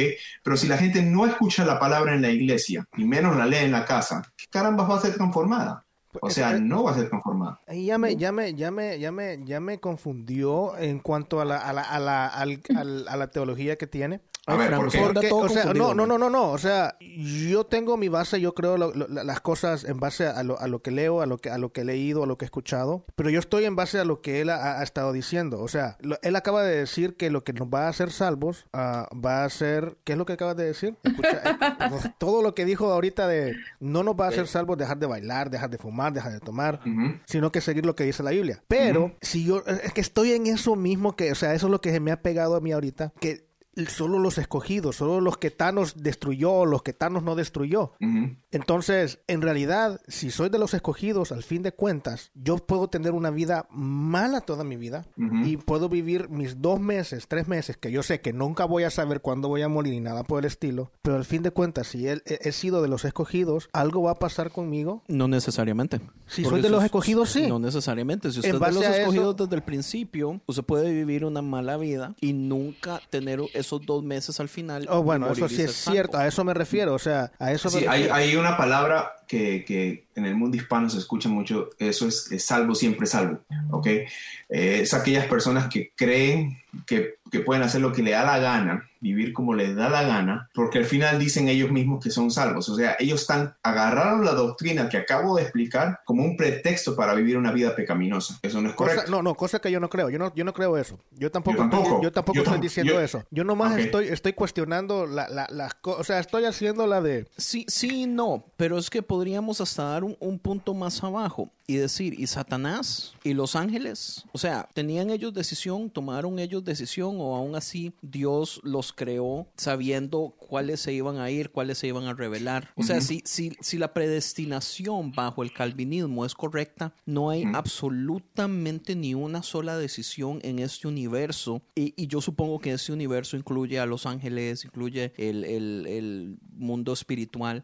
que Dios no tenga control o que ya haya predestinado. Entonces, pues volvemos a lo mismo. Yo estoy en lo mismo, o sea, ahora que mencionaste a Satanás y todo eso, se me vino esto de que de lo que de lo que dijo uh, Andrés, de que la, la hija le dijo que le pidió disculpas porque en la escuela dominical había, había eh, eh, aprendido de que la Biblia dice no matarás, pero que Jesús dijo, pero yo te digo, si ves a tu hermano con ojos así de envidia, lo que sea, ya, ya lo has matado en tu corazón. Y yo no entiendo entonces cómo es esto de que, ¿quién es el que nos acusa? Si el acusador solamente es el diablo y el diablo eh, no nos puede leer la mente, si yo codicio a la mujer de mi hermano o lo que sea, aunque yo no lo diga, yo ya estoy pecando, pero entonces, si el diablo no puede leer mi mente, estoy pecando Dios ya sabe que estoy pecando, por, pero, o sea... Lo que, lo que pasa es que ya esto es un debate de si el diablo es una persona real o es una figura, no mitológica, sino un, una idea, como una metáfora. E, está muy jalado el pelo.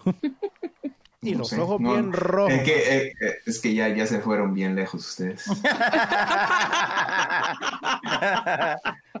y, y, no, y no me extraña, ¿verdad? Para nada. O sea, Estoy, bastante acostumbrado. Yo creo que nos hemos mantenido en el tema lo más posible. Uy, yo creo que nos hemos portado. No nos hemos salido del tema. No, los que escuchan este, este, episodio van a estar. ¿qué, ¿Qué les pasa a esta gente, no? Como que hoy día se tomaron Benadryl o algo así.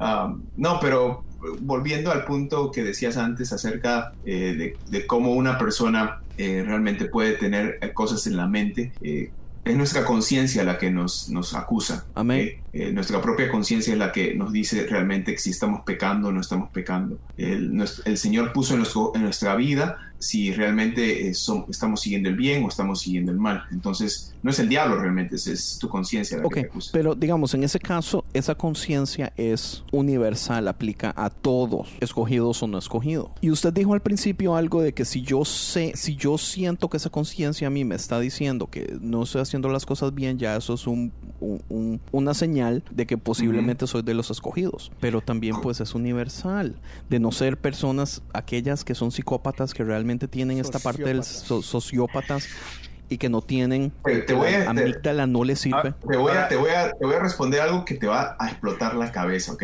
Pero explotar la cabeza en pedacitos. Porque no has leído el capítulo 1. Dice, porque desde la creación del mundo sus atributos invisibles, su eterno poder y divinidad se han visto con toda claridad siendo entendidos por medio de lo creado de manera que no tienen excusa. Esto habla de las personas que no han creído, ¿ok?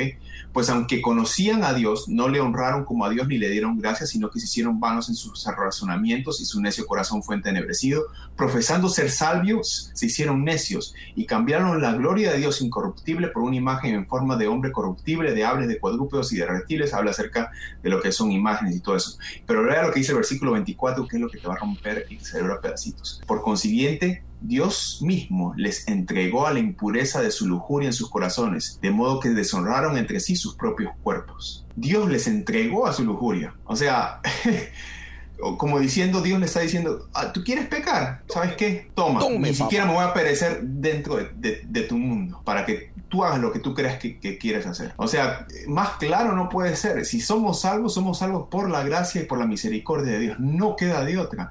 Y si hemos sido salvos, nos queda decir simplemente, Señor, gracias, porque no me lo merezco, sabiendo de que yo te he odiado y te he repudiado y no, quiero, no quería saber nada de ti. Sin embargo, tú no solamente tocaste la puerta de mi corazón, no, no, no. Tú rompiste la puerta, me sacaste del fuego y me diste respiración para poder vivir. Eso es lo que hizo Dios con nosotros. Ok. Amén. Está bien. Está bien, pero digamos, quisiera traer un ejemplo como del futuro. Otra analogía. Digamos que, estamos. la primera no te salió nada bien. Qué, qué desgracia. oye, Sandy. Ah. ¿Dexter se va al infierno o al cielo? ¿Quién? Dexter. Dexter. O Dexter, definitivamente al cielo. definitivamente al cielo. Este, imagínense que estamos en un salón de banquetes, todos los escogidos comiendo la comida más deliciosa del universo. Y es una mesa así que casi ni se ve el final y estamos todos disfrutando. Obvio que no se va a ver, es un chingo de gente.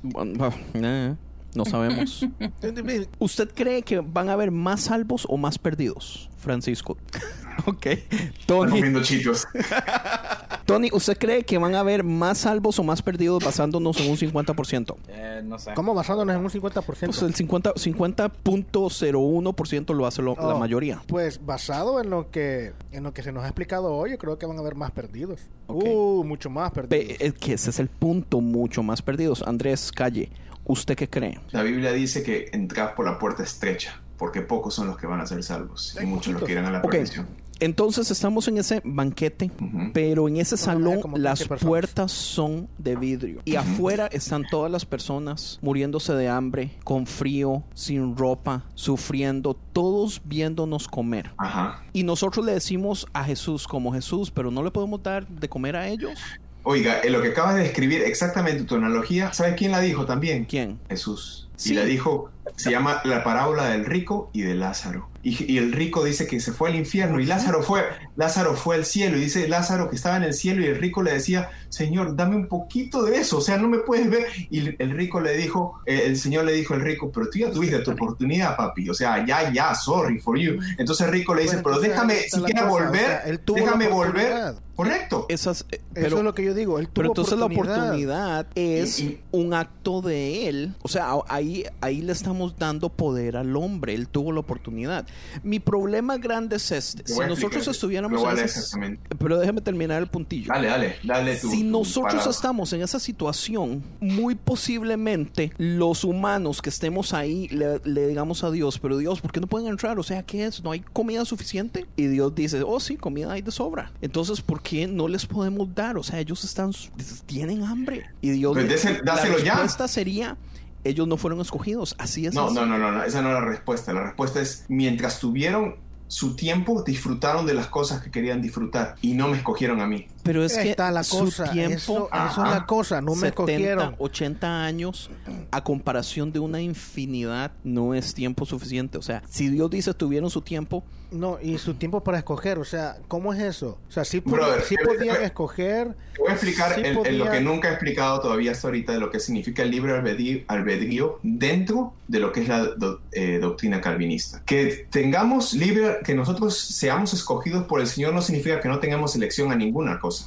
La Biblia dice que tenemos, podemos elegir entre el bien, podemos elegir entre el bien y el mal, podemos elegir si queremos comprar un carro mañana, trabajar, lo que sea. Podemos elegir, tenemos elección. No es que Dios dijo así va a ser de principio a fin y Andrés no se va a dar cuenta de ninguna de esas cosas porque yo voy a elegir todo por él. Yo tengo poder de elección. Sin embargo, dentro de todo ese poder de elección, Dios sigue siendo soberano sobre todas las cosas. Cada cosa de que pasa en este mundo está bajo la autoridad y el dominio de Dios, ¿ok?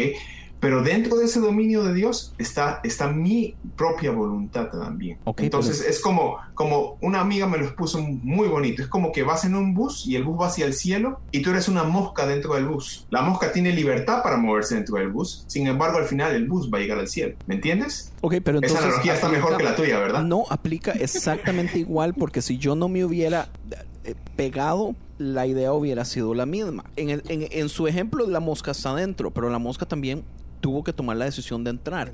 O el chofer la trajo en un vasito y la soltó. No, la mosca tomó la decisión de entrar por sí misma. Sin, em, sin, embargo, fue Dios el que la trajo a él. Ay, huevo, ya está, está, en lo mismo.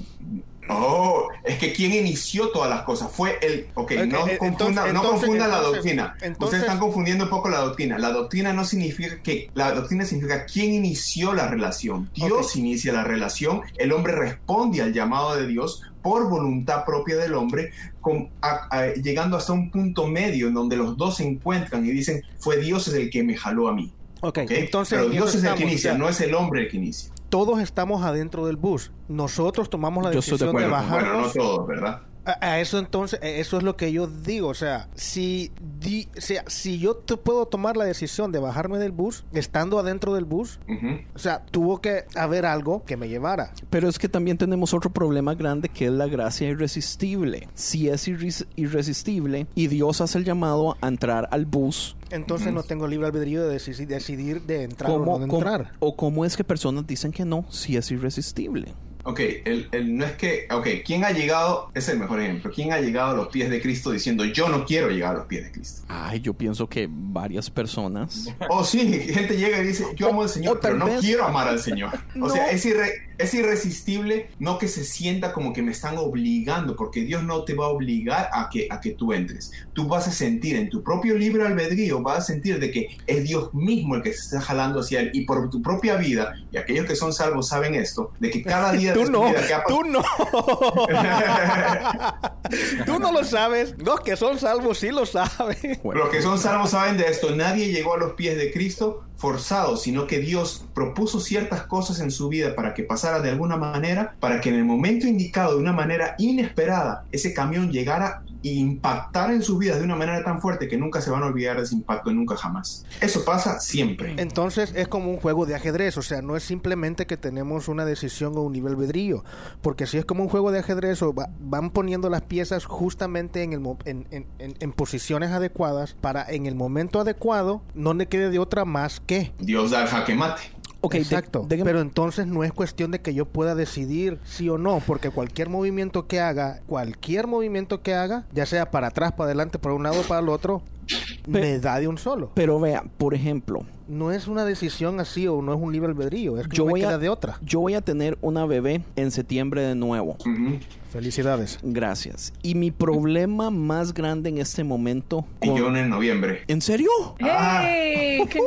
Felicidades. Este, mi problema más grande, ok, y entonces aquí, aquí también quiero ver su reacción, porque mi problema más grande con el calvinismo en este momento es pensar que no hay nada que yo como padre pueda hacer para ayudar a la salvación de mi hijo y que de mis tres hijos, cualquiera de los tres puede no tener la salvación y no ser escogido y se va a ir al infierno. O sea, o sea, como uno, sí, eso es dolorosísimo, pero eh, lo que uno tiene que hacer es predicarle cada día del Evangelio y pedirle a Dios que tenga Pero si no es de los escogidos, para nada lo hago. Eh, entonces no lo hagas y a ver qué pasa, ¿no? De acuerdo a tu teoría, pues...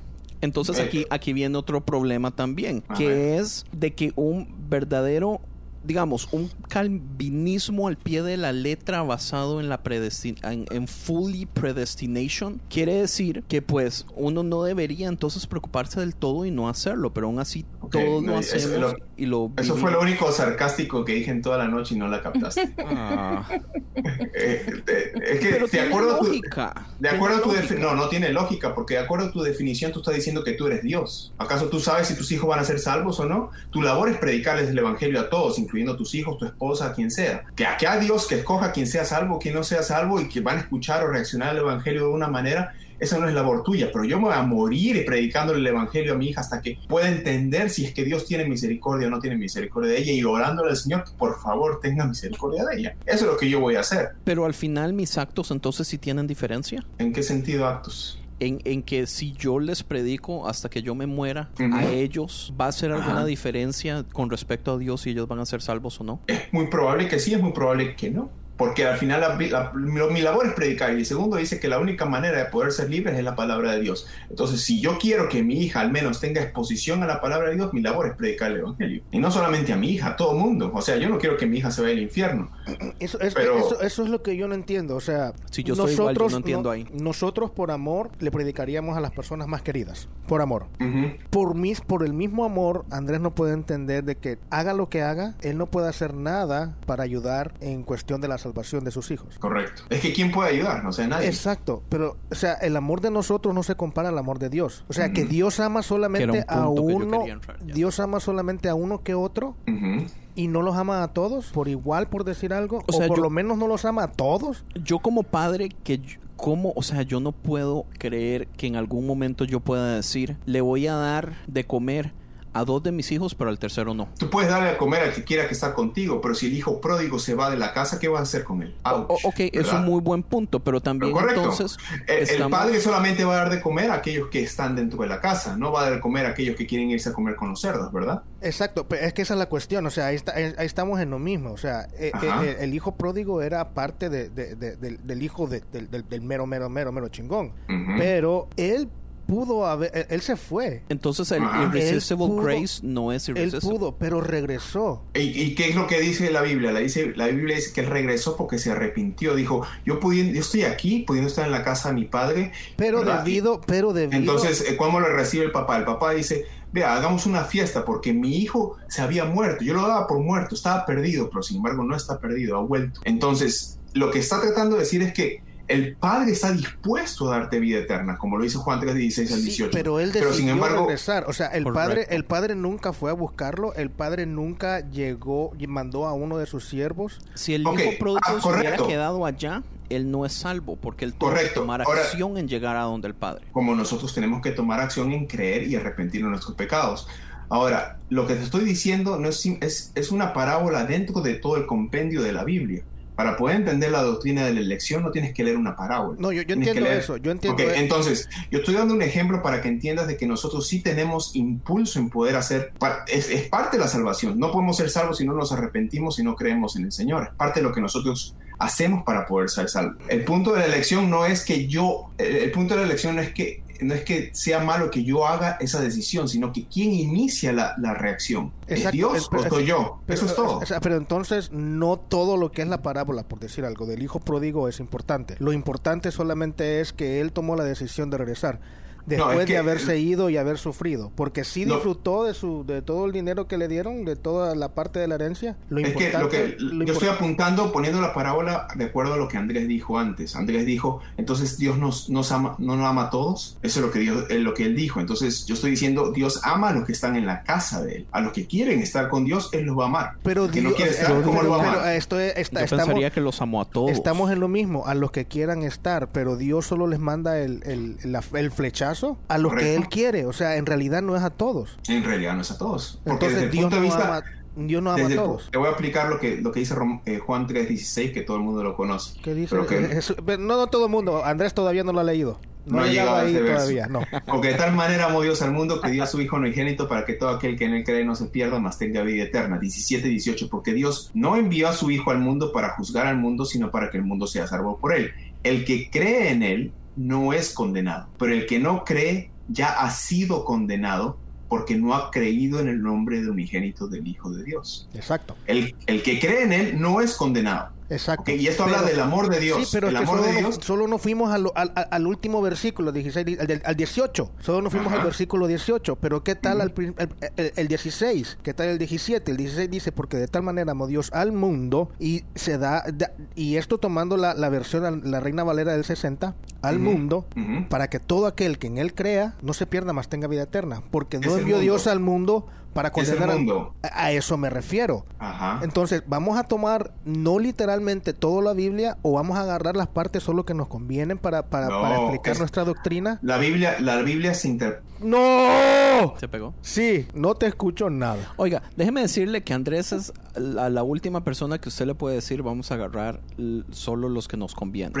Ya, casi. Casi no, no sé. Hoy sí. ¿Aló? ¿Aló? Aló, sí. Hoy eh, sí. Ya, ok. No, yo sé, yo entiendo, pero... ¿Usted escuchó lo que yo dije? Sí. Ok. Porque este man es toda la hijuepucha Biblia. El man, man se la sabe.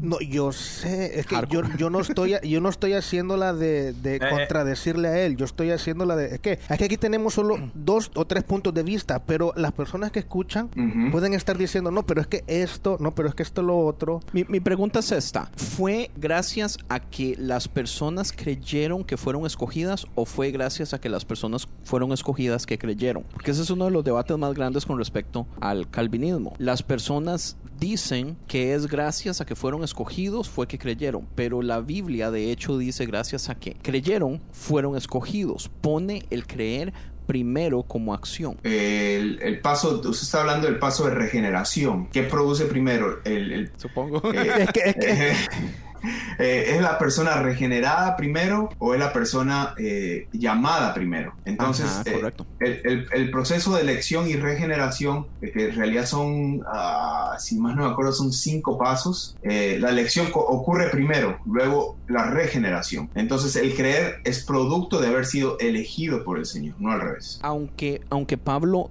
pone el orden al revés. Pablo pone primero que gracias a que creyeron fueron escogidos. A ver, ¿dónde dice eso? Porque En el esa- 18, léalo. Ay, no que no habías leído, men. Dice, el que cree en él no es condenado, ¿ok?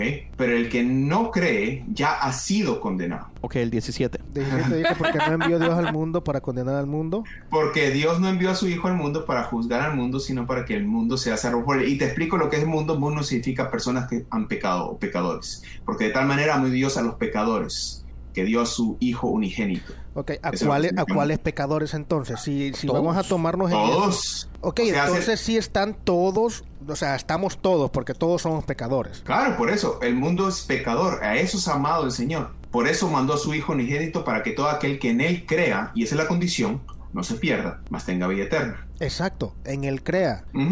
Pero, o sea, entonces, ¿qué? ¿Él escogió a quienes van a creer? Simplemente. Correcto. Es la elección del Señor. Pues en eso es lo que no entiendo. Es- no, no es que no lo entienda, sí lo entiende. Lo que pasa es que sale de tu, de tu scope, de, tu, de lo que estás acostumbrado a oír, porque por lo general uno oye que la decisión es mía. Y Mm. yo soy. Entonces, eso es lo que explicaba Arminio. O sea, el 90% de la iglesia hispana cree la posición arminiana. ¿ok?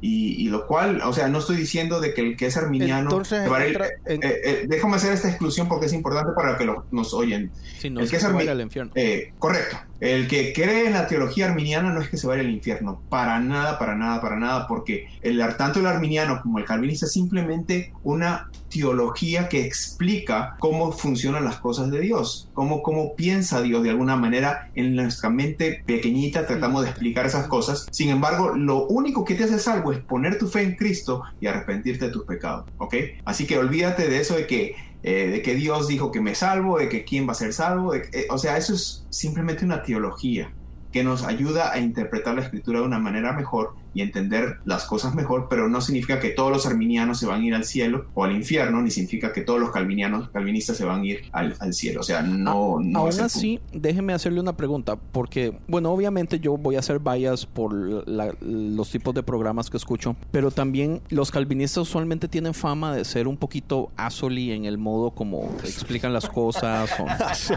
No, ¿Qué- qué- ¿Lo estás insultando a No, él? yo no- yo no él estoy- es calvinista. yo no lo lo estoy insultando a él, estoy insultando a, digamos... La generalización de la... Sí, estoy generalizando, porque digamos, son más inteligentes, hay que dejarse de varas, o sea, estudian más la palabra. Obvio, sí. Pero, pero ¿usted lo ha visto así o no? Eh, sí, y eso, ahí te, te, explico el por qué. Y me lo han dicho en la cara, ¿ok?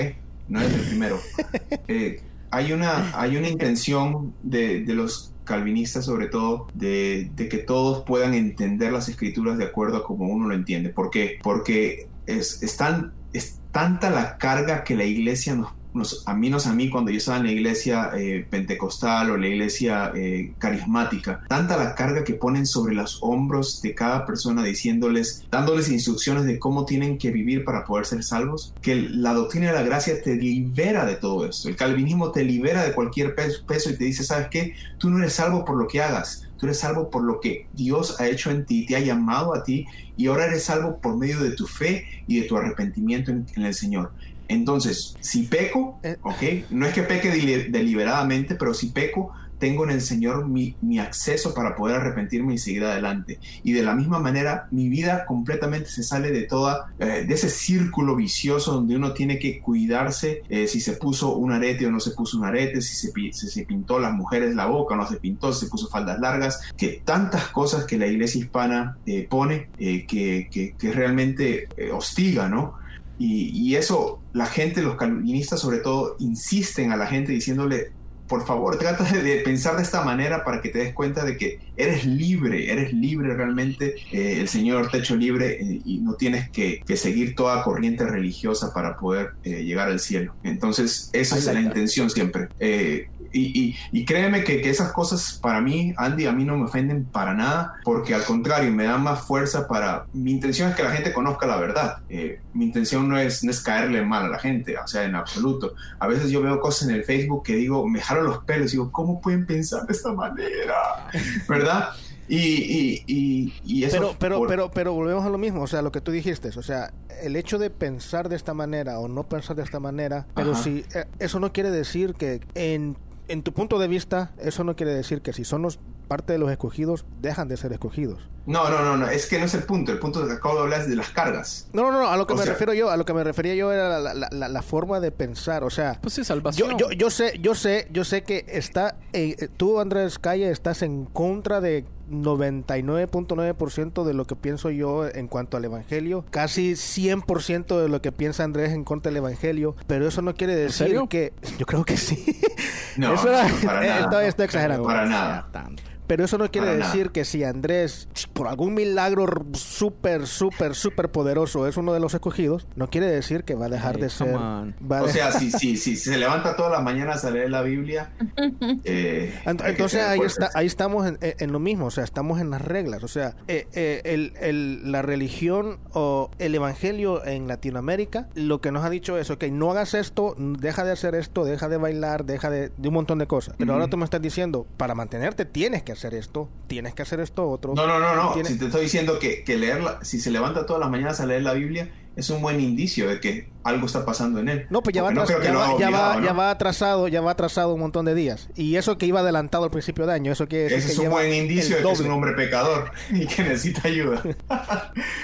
Ah, pero no, brother, o sea, es, ayuda, ocupo ayuda. Eh, y todos, o sea, todos. Y, yo creo, y la motivación aquí es, por favor, o sea, infórmense. Eh, si algo les quedó, eh, que no les quedó claro, pues que les quede la espina de ir a buscar y buscar soluciones. Ah, hay buenos websites que, que ayudan muchísimo a, a, poder informarse más. Eh, les puedo dar algunos para aquellos que nos escuchan, si es que quieren buscar más acerca de, de, información acerca de, de esta doctrina, en ligonier.es es eh, hay muchísimas guías de estudio de lo que significa la teología reformada, muchísimas, eh, muchísimos videos. Eh, Ligonier, L-I Ligonier. Es, la página de Arcis Pro. Correcto. y ahora hay, hay un programa en español que es bastante amplio. Tengo varios amigos que trabajan aquí. Está como a 20 minutos de aquí en mi casa, y, trabaja muy arduamente en, en traducir muchas de las cosas al español eh, libros, videos, audios, eh, en las cuales ahora nos, pues está a nuestro alcance y podemos informarnos muchísimo más. Eh, si quieres dar un paso aún mucho mayor, pues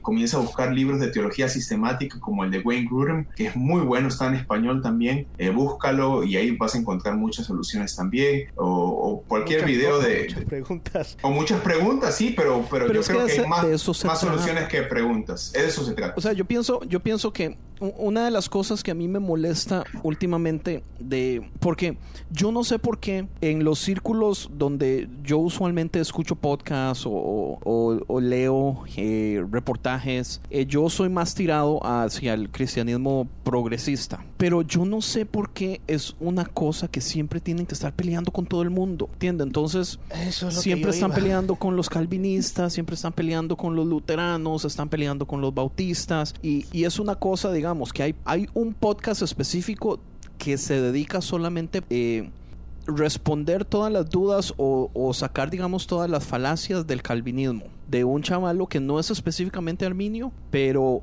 pues, mi punto es, o sea, ¿qué necesidad hay de hacer eso? O sea, porque y si tú has escuchado, y has escuchado el podcast de Reforma, no se trata de eso, ¿verdad? El podcast de Reforma, que es un buen ejemplo, el, el podcast que yo tenía antes de Reformados, el punto no es eh, debatir acerca de los puntos de arminianos, sino más bien... O evangelizar la teología. No, no, no, para nada. O sea, yo no llego de una persona y le digo, buenas, yo soy calvinista.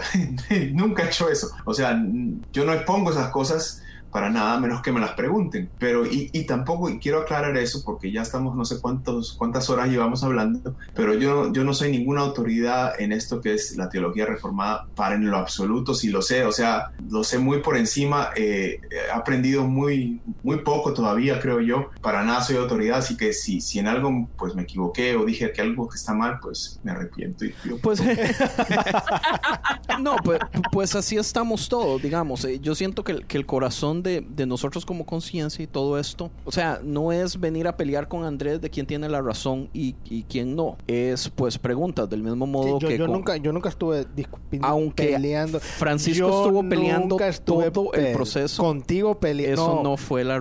Yo no he peleado. Mi idea era preguntar. No, pero de eso se trata. El asunto es. nosotros como iglesia se nos ha enseñado que siempre tenemos que tener la razón en todo o tenemos que tener una buena respuesta para todo. Y yo no creo que eso sea cierto.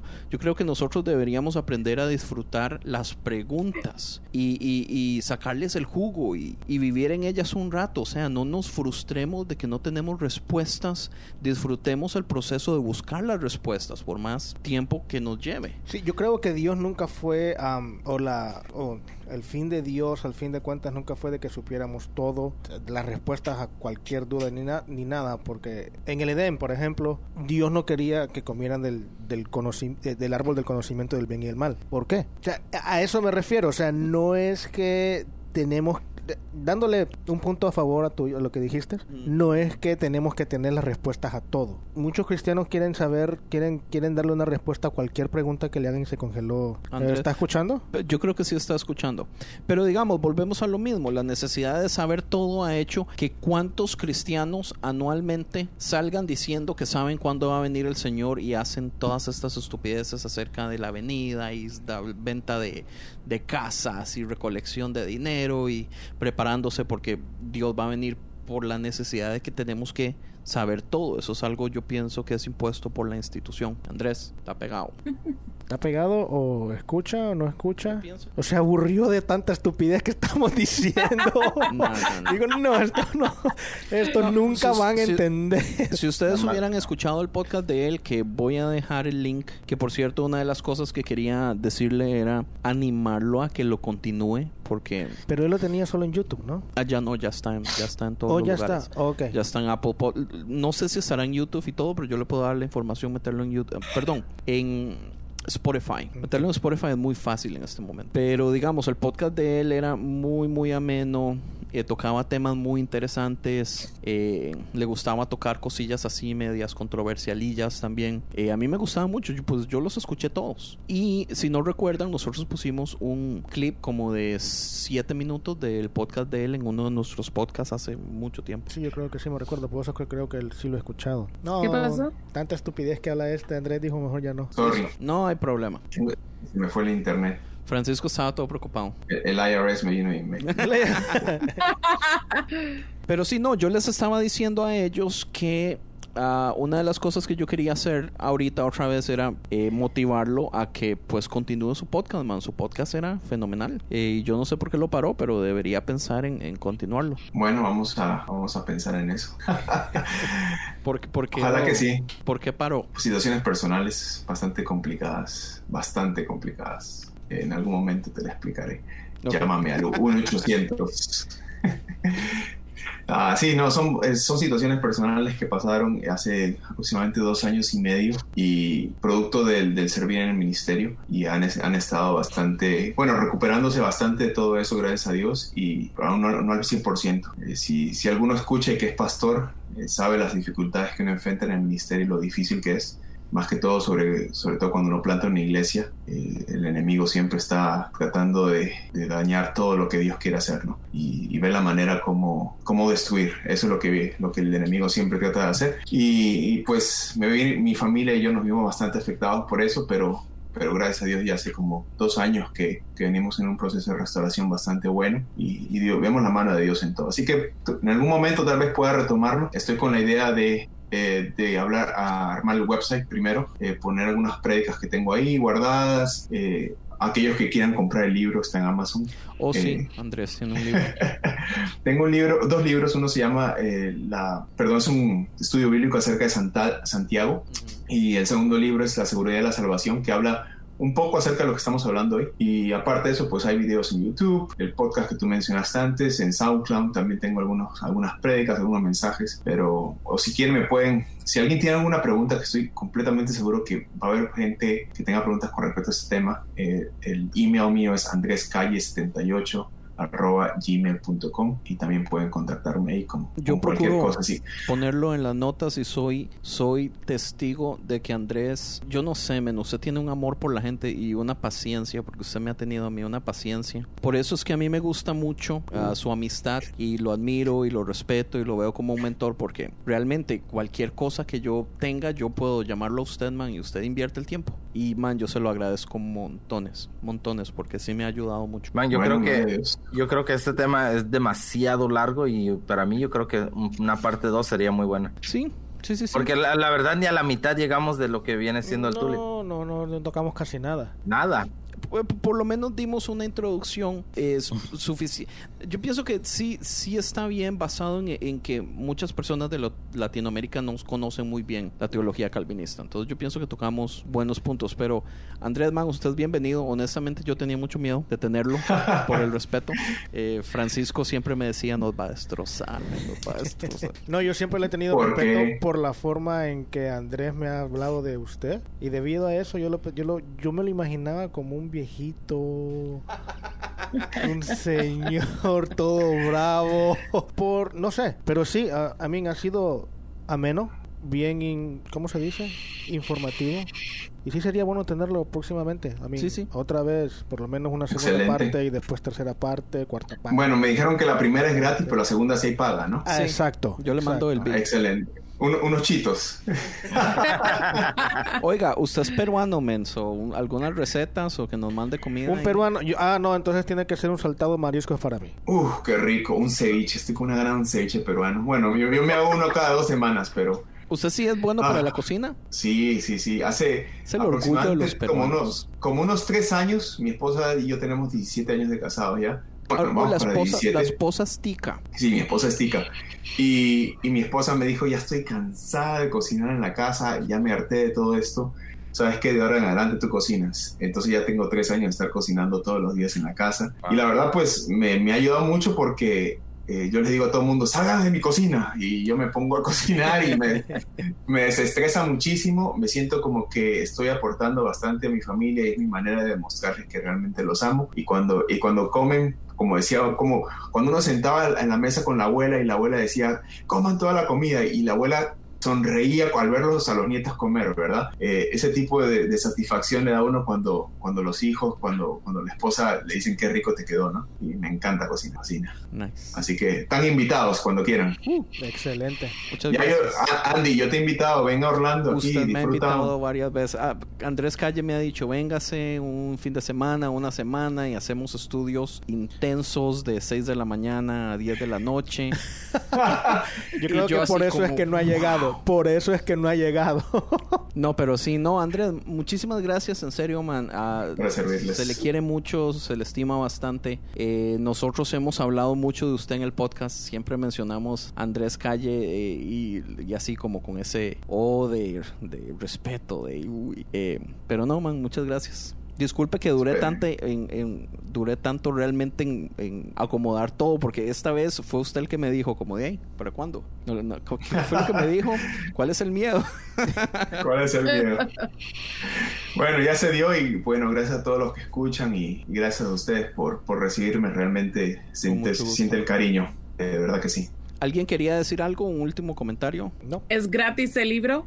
El libro no, no es gratis. Eh, es, la copia está a 6.99 o lo puedes ordenar por Kindle, que son 99 centavos. No, ahorita, ahorita, ahorita, sí, ahorita está uno y algo en, Kindle, pero solo creo que está a 99 centavos. Solo encontré un libro, dijiste que tenías dos, ¿no? ¿Los dos están bajo el mismo nombre? Sí, los dos están bajo el mismo nombre. Andrés... creo que es Andrés Calle o Andrés A. Calle, no me acuerdo. El de Santiago lo encontré, el otro no le, no sé cuál es. Sí, el de Santiago está, los dos están links, ah, así que si le das clic en mi nombre, pues puedes ver el, el otro libro también. Pero el de Santiago creo que es uno de los mejores, el mejor de los dos. Y ya pronto sale el, el de Santiago es el mejor? Sí, eh, ya, pronto sale el tercero que a Andy le va a gustar. Son comentarios de Génesis del capítulo 1 al 12. nice. Nice. Ok. Andrés, muchísimas gracias entonces. Le va a gustar porque esa es la parte de la Biblia que ya leíste. no solo la parte de la Biblia. de, fijo no la he leído así porque la está leyendo cronológicamente, entonces está en... Oh. No, sí, de hecho eso era lo que iba a decir. Como estoy leyendo cronológicamente, leí los primeros 11 y después me mandó a Job y ya después continué del 12 para arriba. Pero nice, nice, me alegra. Andrés. Hoy, cuando salga ese, podemos hacer un episodio específico. Uy, porque yo. No, no, no, pero tiene que dar preguntas. hay, que dar tiempo, hay que dar tiempo para leerlo. Yo lo quiero leer. Oh, sí, sí, por supuesto. No cuando salga. Lean el de Santiago primero. Ya, aquí lo tengo. Ya. Excelente. Pura vida, entonces. Entonces ya lo dejamos. Eh, con, lo vamos a dejar con una canción, pero todavía no sé cuál es. ¿Y qué, hace falta ya, verdad? Ya eso es todo. El versículo del no. día. o el versículo del día, Andrés. ¿Cuál es? Es el versículo que yo estaba tratando de encontrar la vez pasada, que dice específicamente de que Dios escoge a unos solamente para desecharlos. Que fue uno que usted me mandó, que ese a mí me afectó montones. Y Dios, ay, ay, Pablo lo dice, que escoge a unos, pero a los otros no. Y que él dice algo así como, yo ni siquiera sé cómo explicar eso tampoco, él lo hace porque le da la gana. Yo creo que fue el que mencionó en el podcast, no fue ese. No, no, no, no. Es que yo sé que yo, si yo me voy a los mensajes de Facebook que tenemos usted y yo, pero usted me lo mandó ahí. Vas a tardarte un montón. Pero tal vez que sí. Hemos hablado tanto por ahí que serían, yo no sé, sería demasiado. Sí, no, no, no recuerdo. No, no. Ya son las, aquí son las 12 y 47 de la mañana. Usted tiene derecho de no, acordarse. Bueno, muchísimas gracias entonces. En eso quedamos y lo esperamos eh, una vez más eh, más adelante. Dios les bendiga, cuídense. Muchas gracias. Pura vida. Bye. Gusto. Gracias. Y esa vez queríamos dejarlos con una banda de Buenos Aires, Argentina, que se llama Malman. Lo, interesante de Malman es que son dos integrantes, nada más un baterista ah, que canta también y un bajista, guitarrista también que hace coros. Dos chavalos y hacen muchísimo ruido. ah, su primer disco lo sacaron en el 2006 Después de ahí en adelante han sacado varios singles y están por sacar un disco nuevo que se va a llamar, si no me equivoco, Genera.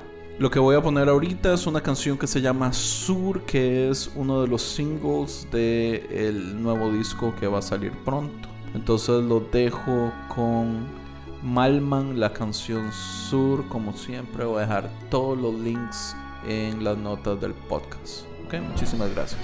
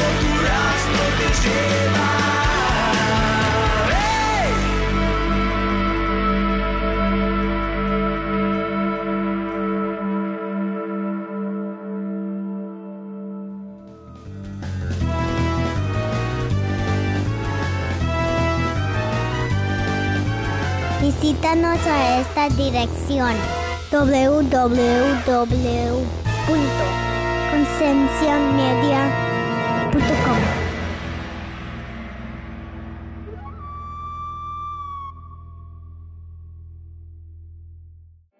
Encuentra a la Unión Podcastera en todas las redes sociales. Síguenos. Tu ayuda es muy importante para poder difundir el podcasting en español. Unión Podcastera, Fraternidad de Podcasting.